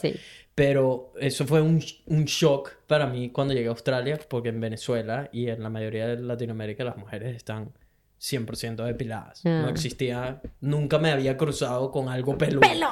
Hasta que llegué a Australia y de repente fue que, mierda, ¿qué es esto? Esto no lo había visto yo. ¿Qué es esta vaina? ¿sabes? Sí, sí. Este, y a mí eso es una, que si se cruza de cierto límite, de un pequeño ya es como, ya es como, mm, marico, ya me estás matando las ganas un sí, pelo, ¿sabes? Sí, eso, eso. Entonces, muchos hombres no le ponen atención y es como sí, de... estoy de acuerdo, estoy de acuerdo. O sea, en especial australianos. No. Que este dicho que vive conmigo tiene ese huevo bien peludo. Entonces, no, sé. Ajá, ¿qué otra, ¿qué otra regla básica? La otra regla básica sí, o sea... Me... Como está... Mm, ¿Cómo explicarlo? Como... Eh siento que es como esta fantasía de muchos hombres también, como mm. que lo ven en los videos y mm. que la, acá se lo meten a... El dictro, sí, Ajá, y así como te, agarran de los ah, pelos ah, y ah. así es como de, a ver, espérate. O sea... Párate. A ver, a ver, tranquilízate. O sea como no sí me, me choca como el se me va se me escapa la palabra hay algo especial en agarrarle como el cabello a la mujer no este a mí me gusta que me agarren el ah. cabello pero no me gusta como que la la actitud ¿sabes? la actitud como como eh, que, impone como es que, se me es, es, como, lo que sí porque es como el hecho de que del dominante esa era la palabra dominante de que la tiene sumisa eso eso, eso. Oh. eso es, que la mayoría nos pone esa no sí pero por eso por eso digo que tiene que ser como una persona que está o sea si es como en el juego mm. Exacto, sí. es, claro. es, ahí, pues, en ese momento. Cuando sí, claro, sí es el juego y luego uno, también como juega esa misma, pero al revés. Entonces está súper bien.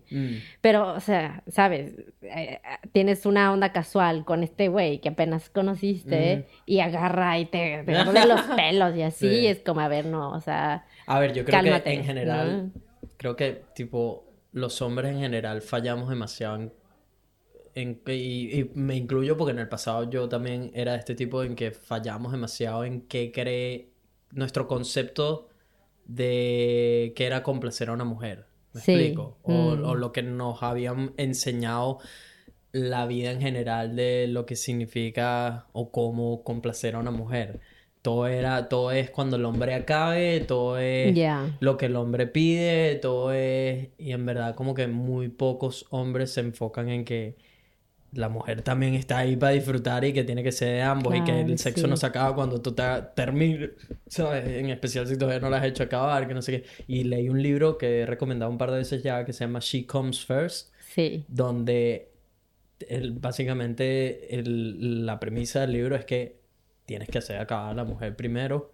Em, y de, de repente la manera en que lo veo quizás no es que tiene que ser siempre ella primero, pero sí tiene que ser tienes que mantenerlo como una prioridad. Porque para el hombre es, muy sencillo. O sea, cada un hombre no es, no es nada del otro mundo, me explico. Pero hacer acabar una mujer es más trabajo, dependiendo de cómo es la mujer, dependiendo de qué le gusta, qué no, si es clitoriano o no, todo esto, ¿sabes? Entonces, eh, es eso. Creo que hay muchos hombres que. que ajá, que en especial si, es una cosa una noche Exacto. Ya, ya como que van y es tipo, yo voy a acabar y, y, me, y no me importa, ¿no? no me importa ah, nada. Exacto, sí. Porque yo también en el pasado he sido así. Ahora es muy diferente. Ahora, tipo, eh, Mario, en especial en estos últimos tres años, eh, siento que he evolucionado mucho mm. en ese aspecto de que ahora disfruto más de yo asegurarme de que ella esté disfrutando igual o más que yo. O sea, claro, y ajá, se disfruta mucho dar placer, o sea, que la otra persona esté así como mm, súper prendida mm, y eso es súper emocionante. Sí, sí, sí. Y, y, eh, y otra cosa, Marico, que es clave, es que cuando, mientras más le das, en especial a las mujeres, mientras más le das, te lo regresa casi que al doble. Es, como una ley de física, que no falla. Mientras más le entregas a la mujer, así sigue mi experiencia. Mientras más entrego, mientras más les pongo atención a ellas, te enfocas en que ellas acaben, en esto, en consentir y todo eso.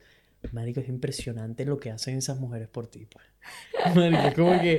Blow job. Asegurado. de todo, de todo. O sea, esas mujeres hacen lo que sea porque vieron todo lo que entregaste. Justo, es que justo llegaste al mismo punto. O sea, no conoces a la persona y no sabes cómo que, va a dar, mm. entonces pues yo tampoco voy a dar nada, ¿no? Ajá, pero sí se lo gana. Pero exacto, No, no, eres de las que espera que entonces se lo hagan a ella y ella no da nada, ¿o sí? Depende. ¡Ah! Depende. La depende, depende.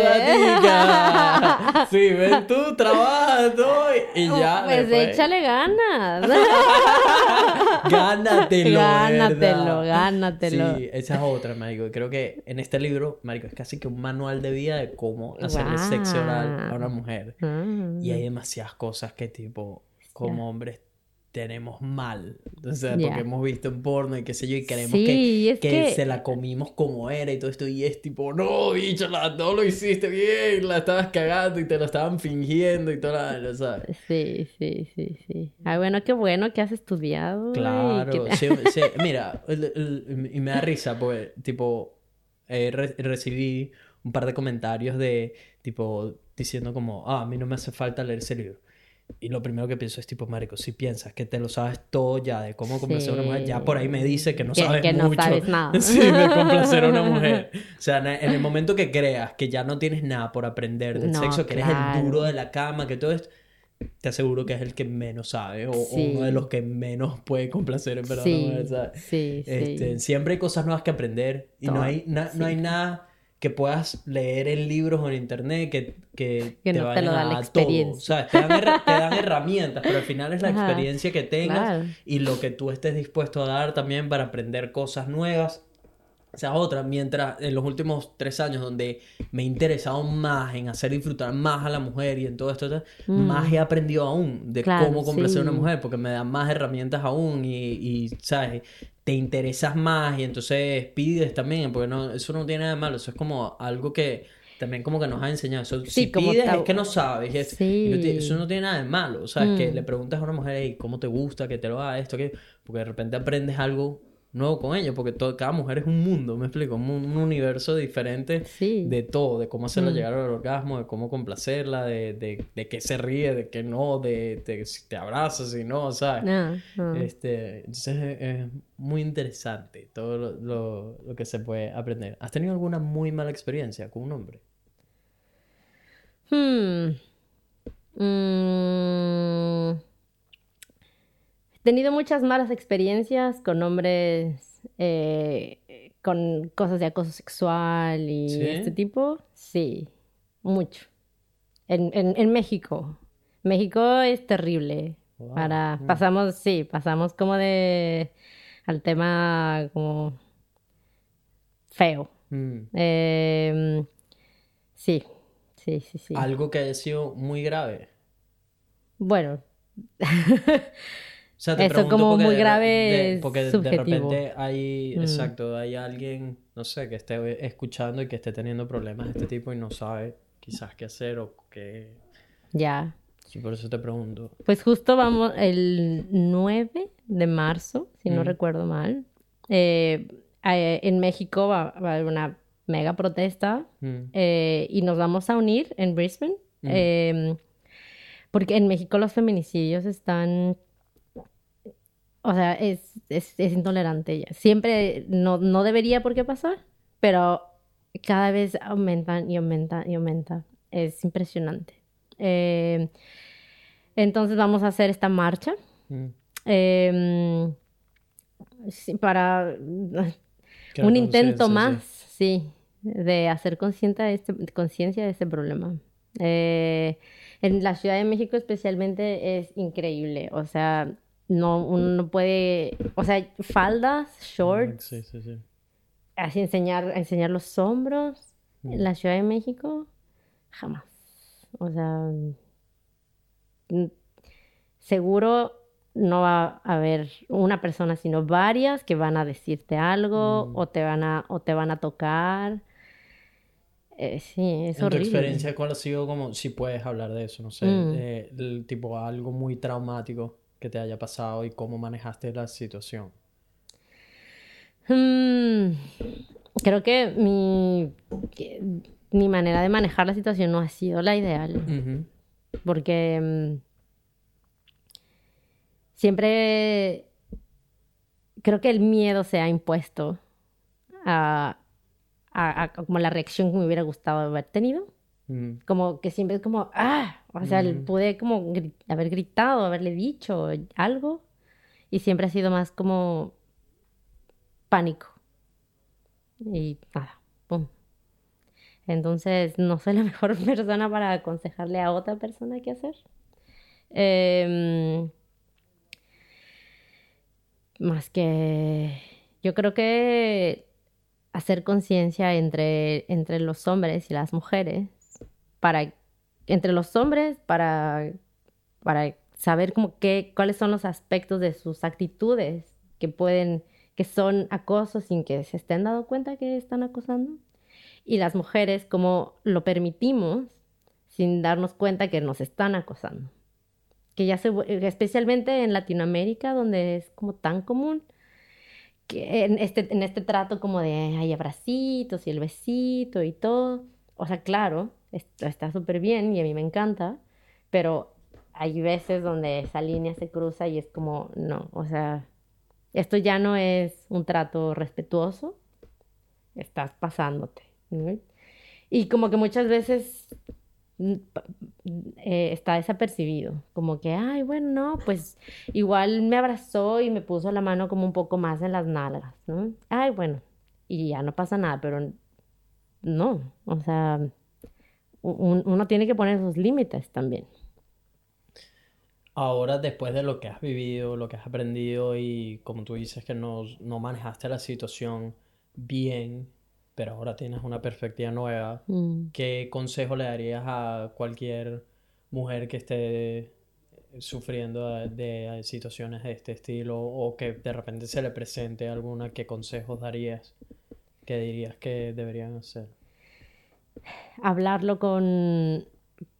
Hay, hay, varios centros, lugares especializados, pues, instituciones, eh, que, que se dedican a aconsejar mujeres que han sufrido algún tipo de acoso. Y tal vez en algunos lugares son estos centros más pequeños o más grandes, yo qué sé, pero afortunadamente creo que en muchos lugares existen. En Brisbane hay, en México hay, en Venezuela seguro hay.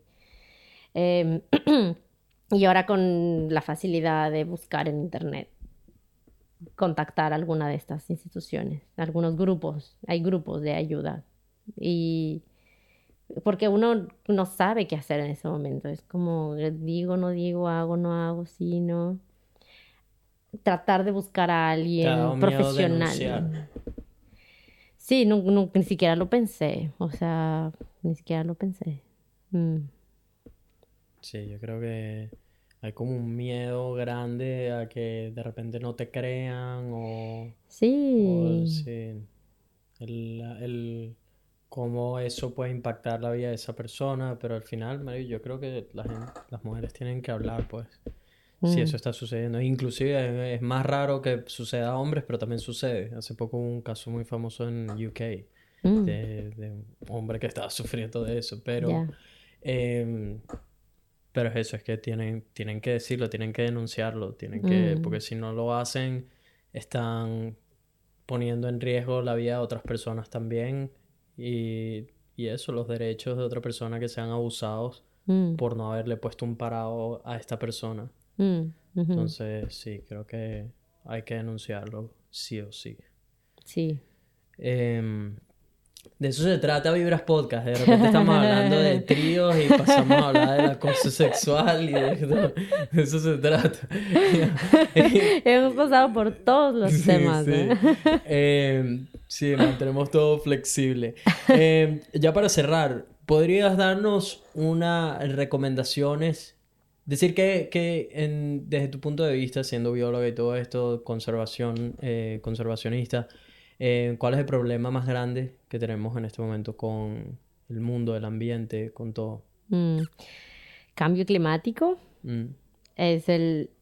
Eh, ¿Viviste todos los eh, periodos de incendios en Australia? Sí, claro. Sigue, sigue, hablando, solo voy a cambiar esto, pero sigue hablando. Em, es el año más seco y las temperaturas más altas y Australia, como muchos otros países, o muchas otras regiones, los incendios son parte de una dinámica natural, pero le aumentas que las temperaturas han sido demasiado altas y no hay suficiente lluvia, ¡pum! Un periodo de incendios que duró, que se extendió, me parece, tres meses más de lo que usualmente, mucho más dramático. Mm. Hectáreas, millones de animales mm. y personas que murieron. Em, eh, y, fue muy frustrante, eh, es frustrante, que mm, parece que no hacemos este link entre esto que está sucediendo, no es, no es, no es casualidad o no es un fenómeno como aislado de nuestras prácticas. Eh, tiene que ver con eh, cambio climático, con todas las emisiones de dióxido de carbono que se emiten y que generan que la temperatura incremente. Em, entonces, ese, eh, creo que ese es el principal y que afecta globalmente pasó aquí en Australia, pero en Brasil, en México, en alrededor del mundo. Eh, en diferentes lugares está afectando de diferente manera. Mm. Em, y la segunda son los plásticos, yo creo. plásticos que contaminan y eh, nos afectan nuestra salud y afectan la salud de todos los otros organismos que habitan en este planeta. ¿Cuáles son las mejores recomendaciones que puedes dar para que personas que estén escuchando eh, tomen acción y ayuden a producir ese pequeño granito de arena que entre muchos, entre millones, hace la diferencia para que el mundo vaya en una mejor dirección y aseguremos el futuro de la roca flotante? ¿Qué recomendaciones darías?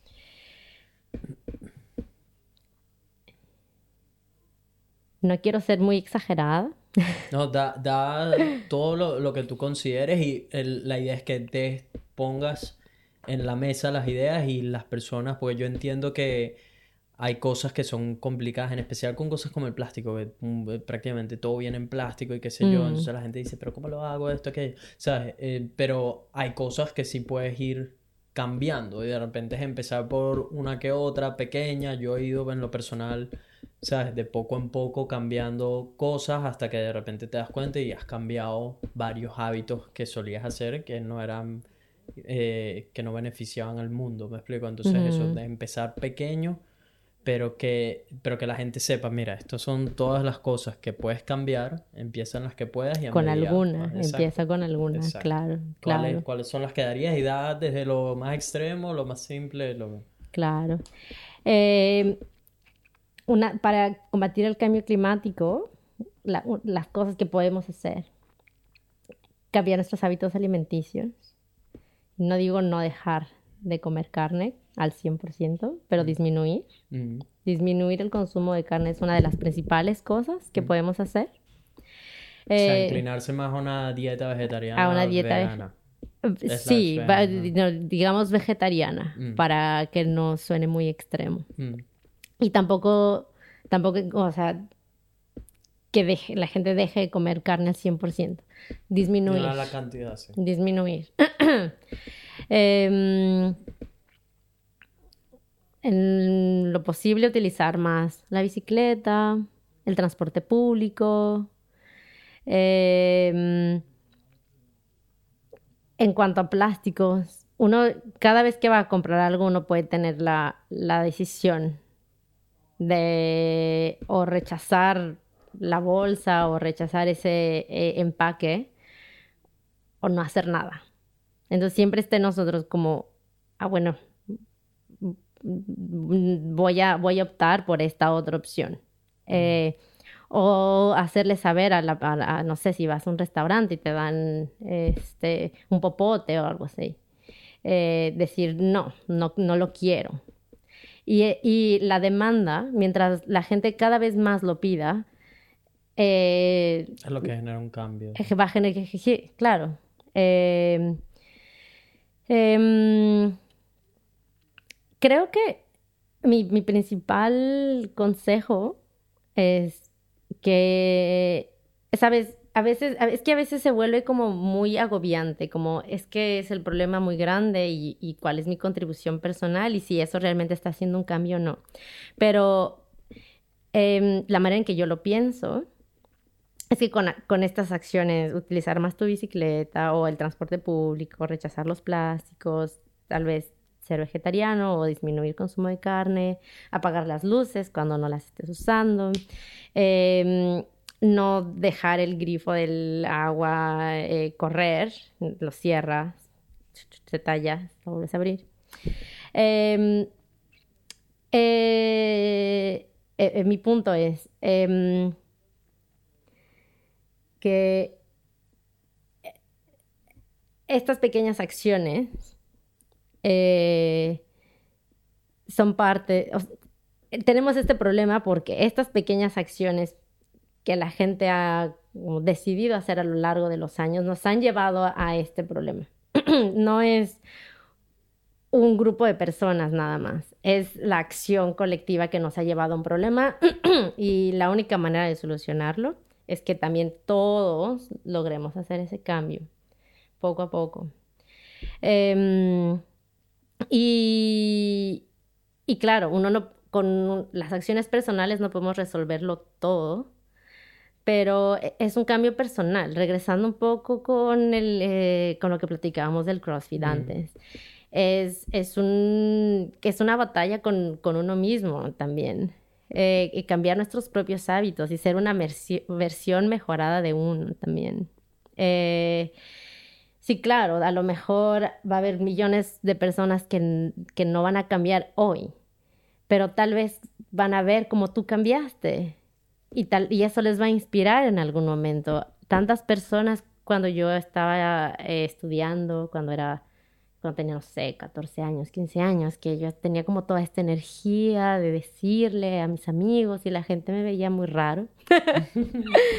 Pero ahora varios de mis amigos cambiaron y son semillitas que se van quedando, que van haciendo como que, que la gente reflexione, que, ah, bueno, el, simple hecho de, cuestionar nuestras acciones, creo que ese es el principal cambio. Cuestionar lo que estamos haciendo, cuestionar eh, lo que vamos a comprar, si vamos a comprar este producto o este otro producto, de dónde viene, qué implicó que se generara. Em, creo que el secreto está en eso, que la gente no solo haga, sino que piense en lo que está haciendo y, que sea consciente. Tal vez no podemos eh, em, realizar todas las actividades que nos gustaría, porque tal vez, no sé, productos orgánicos, por ejemplo, son más caros, entonces pues, tal vez no me, no me alcanza, no puedo comprarlos en este momento, pero pero soy consciente de eso. Ya no es, ya no me, ya no estoy haciéndolo nada más por marketing y porque me vendieron este producto y ya lo compro porque sí, sino soy consciente de la decisión que estoy tomando. Y eso va a cambiar del resto de las decisiones que tomes en, el futuro. Em, estoy absolutamente de acuerdo con todo lo que dijiste, en especial eh, con el término de cuestionar Mm. Eh, creo que es algo muy importante estar constantemente cuestionando mm. Tanto el mundo como los conceptos que se nos han instruido, mm. porque es la única manera de generar cambios, de que cuestiones tus hábitos actuales, que te cuestiones a ti mismo y cuestiones también lo que dice, lo que dice gente, porque así como está como el lado conservacionista de gente que dice que esto no es verdad, lo del cambio climático, o sea, hay un sinfín de opiniones, entonces como cuestionar todo y hacer tu, sabes, tu propio research, pero sin duda lo del cambio climático es una situación real en la que tenemos que tomar conciencia todos. Yo en lo personal también he tenido cosas como, sabes, que ya no uso botellas eh, de plástico, sino que tengo mi botella reusable, ese tipo de cosas. Cuando voy al mercado no uso bolsas de plástico, siempre llevo mi, mis bolsas de mercado, todo esto. Eh, no dejar el grifo abierto, la luz, eh, eh, disminuido mi consumo de carne, pero a niveles que jamás pensé que llegaría y eventualmente espero poder terminar, o por lo menos están los planes, ver si de repente termino vegano, vegetariano, no sé, ya estoy experimentando un, poco de todo. Em, pero es eso, es cuestionar lo que me han enseñado durante toda mi vida y lo que he venido haciendo con todo lo que se ha actualizado nuevo em, de datos científicos y cosas que están comprobadas que hemos hecho mal. Y todo se resume exactamente a lo que tú venías diciendo, de que eh, todo es con pequeñas acciones. Todo es poniendo ese pequeño granito de arena que así no parezca mucho, al final sí lo es, porque esos pequeños granitos de arena acumulados en el tiempo y en gran cantidad fue lo que nos trajeron a este problema y la única manera de revertirlo, de, ir en contra de todo lo que tenemos ahora, es a través de pequeñas acciones precisamente nuevamente, pero mejoradas y que sin importar cuán insignificantes parezcan, desde tu posición, de, ah, sí, no va a cambiar mucho que, yo no cambie mis botellas a botellas reusables, pero no, sí hacen, porque si tú lo haces, puede que alguien a tu alrededor lo vea y porque tú le expliques el por qué lo hiciste o, simplemente ellos se den cuenta como, ah, mira, él lo está haciendo porque yo no lo estoy haciendo, ¿sabes? Si al final el, mundo es de todos mm. y somos los que tenemos que cuidarlo, porque si no, el mundo nos va, no, va a comer a nosotros, ¿sabes? Mm. Este, y precisamente el cambio climático es la prueba de eso, de que hay cosas que lamentablemente no podemos controlar y que se llevan la vida hasta la vida de personas y animales y todo lo que esté en su camino cuando no cuidamos del mundo. Mm. Eh, así que bueno, están muy buenas tus recomendaciones. Gracias por aportarnos. Gracias por animarte a venir de invitada muchas al gracias podcast, por, invitarme. Por, hablar de, de, tu vida, de CrossFit, de cosas súper personales, de tus estudios, de todo. Estuvo muy buena la conversación. Y eso, ya, ¿qué tal? ¿Cómo, cómo te sentiste? Ah, sí, bien, bien, bien, ¿no? Muchas gracias. Eh, sí, me lo sacaste todo. Literal. Literal. Eh, si todavía no te has suscrito a Vibras Podcast, ¿qué esperas? Golpea ese botón rojo, únete a esta familia Buena Vibra. Déjanos un review da la extramilla. Estamos hablando de granitos de arena precisamente. ¿Quieres ayudar a que este podcast se convierta en el podcast latino número uno del mundo? Da la extramilla. Tiene que comenzar por ti. Tómate un par de minuticos para dejarnos un review, las cinco estrellitas y cuéntanos qué es lo que más te gusta de Vibras o por qué te lo vacilas o lo que sea, que algo que hayas aprendido, algo que quieras que toque algún tema, lo que sea. Todo el tiempo estoy leyendo esos reviews. Ya tenemos más de 200 y pico de reviews y cinco estrellitas que significa un montón porque son todas esas personas que han dado la extramilla para que este podcast siga llegando a más vidas. Em, y ya saben que el objetivo es hacerlos una mejor versión de ustedes mismos, enseñarles algo nuevo, vacilar, joder, aprender. Así que ayudemos a que llegue a otras personas. Tómense lo que es gratis. Comenta, compártelo con algún amigo, déjame un like, síguelo en las redes sociales, arroba Vibras Podcast en todas las plataformas, arroba Nelfelife en todas las plataformas también, vacílanse mis videos de YouTube que están muy buenos, si todavía no lo saben, no están en nada, pero estoy sacando tres videos de YouTube semanales más el podcast, así que eh, sería brutal que también se suscriban por allá si todavía no lo han hecho. Y esto y mucho más en el próximo episodio de Vibras Podcast. Buenas vibras para todo el mundo. gracias. ¿Qué tal, algo? Bien. Bien, ya, ¿Ya? Se te fueron los nervios. ¿Qué ah. sudaste los nervios enteros? Sudé todo. Yo nada más sentí aquí las gotas de sudor. Mira, eh, si quieres, pásame la, el request del trío. Me lo dejas por aquí para yo pasar a la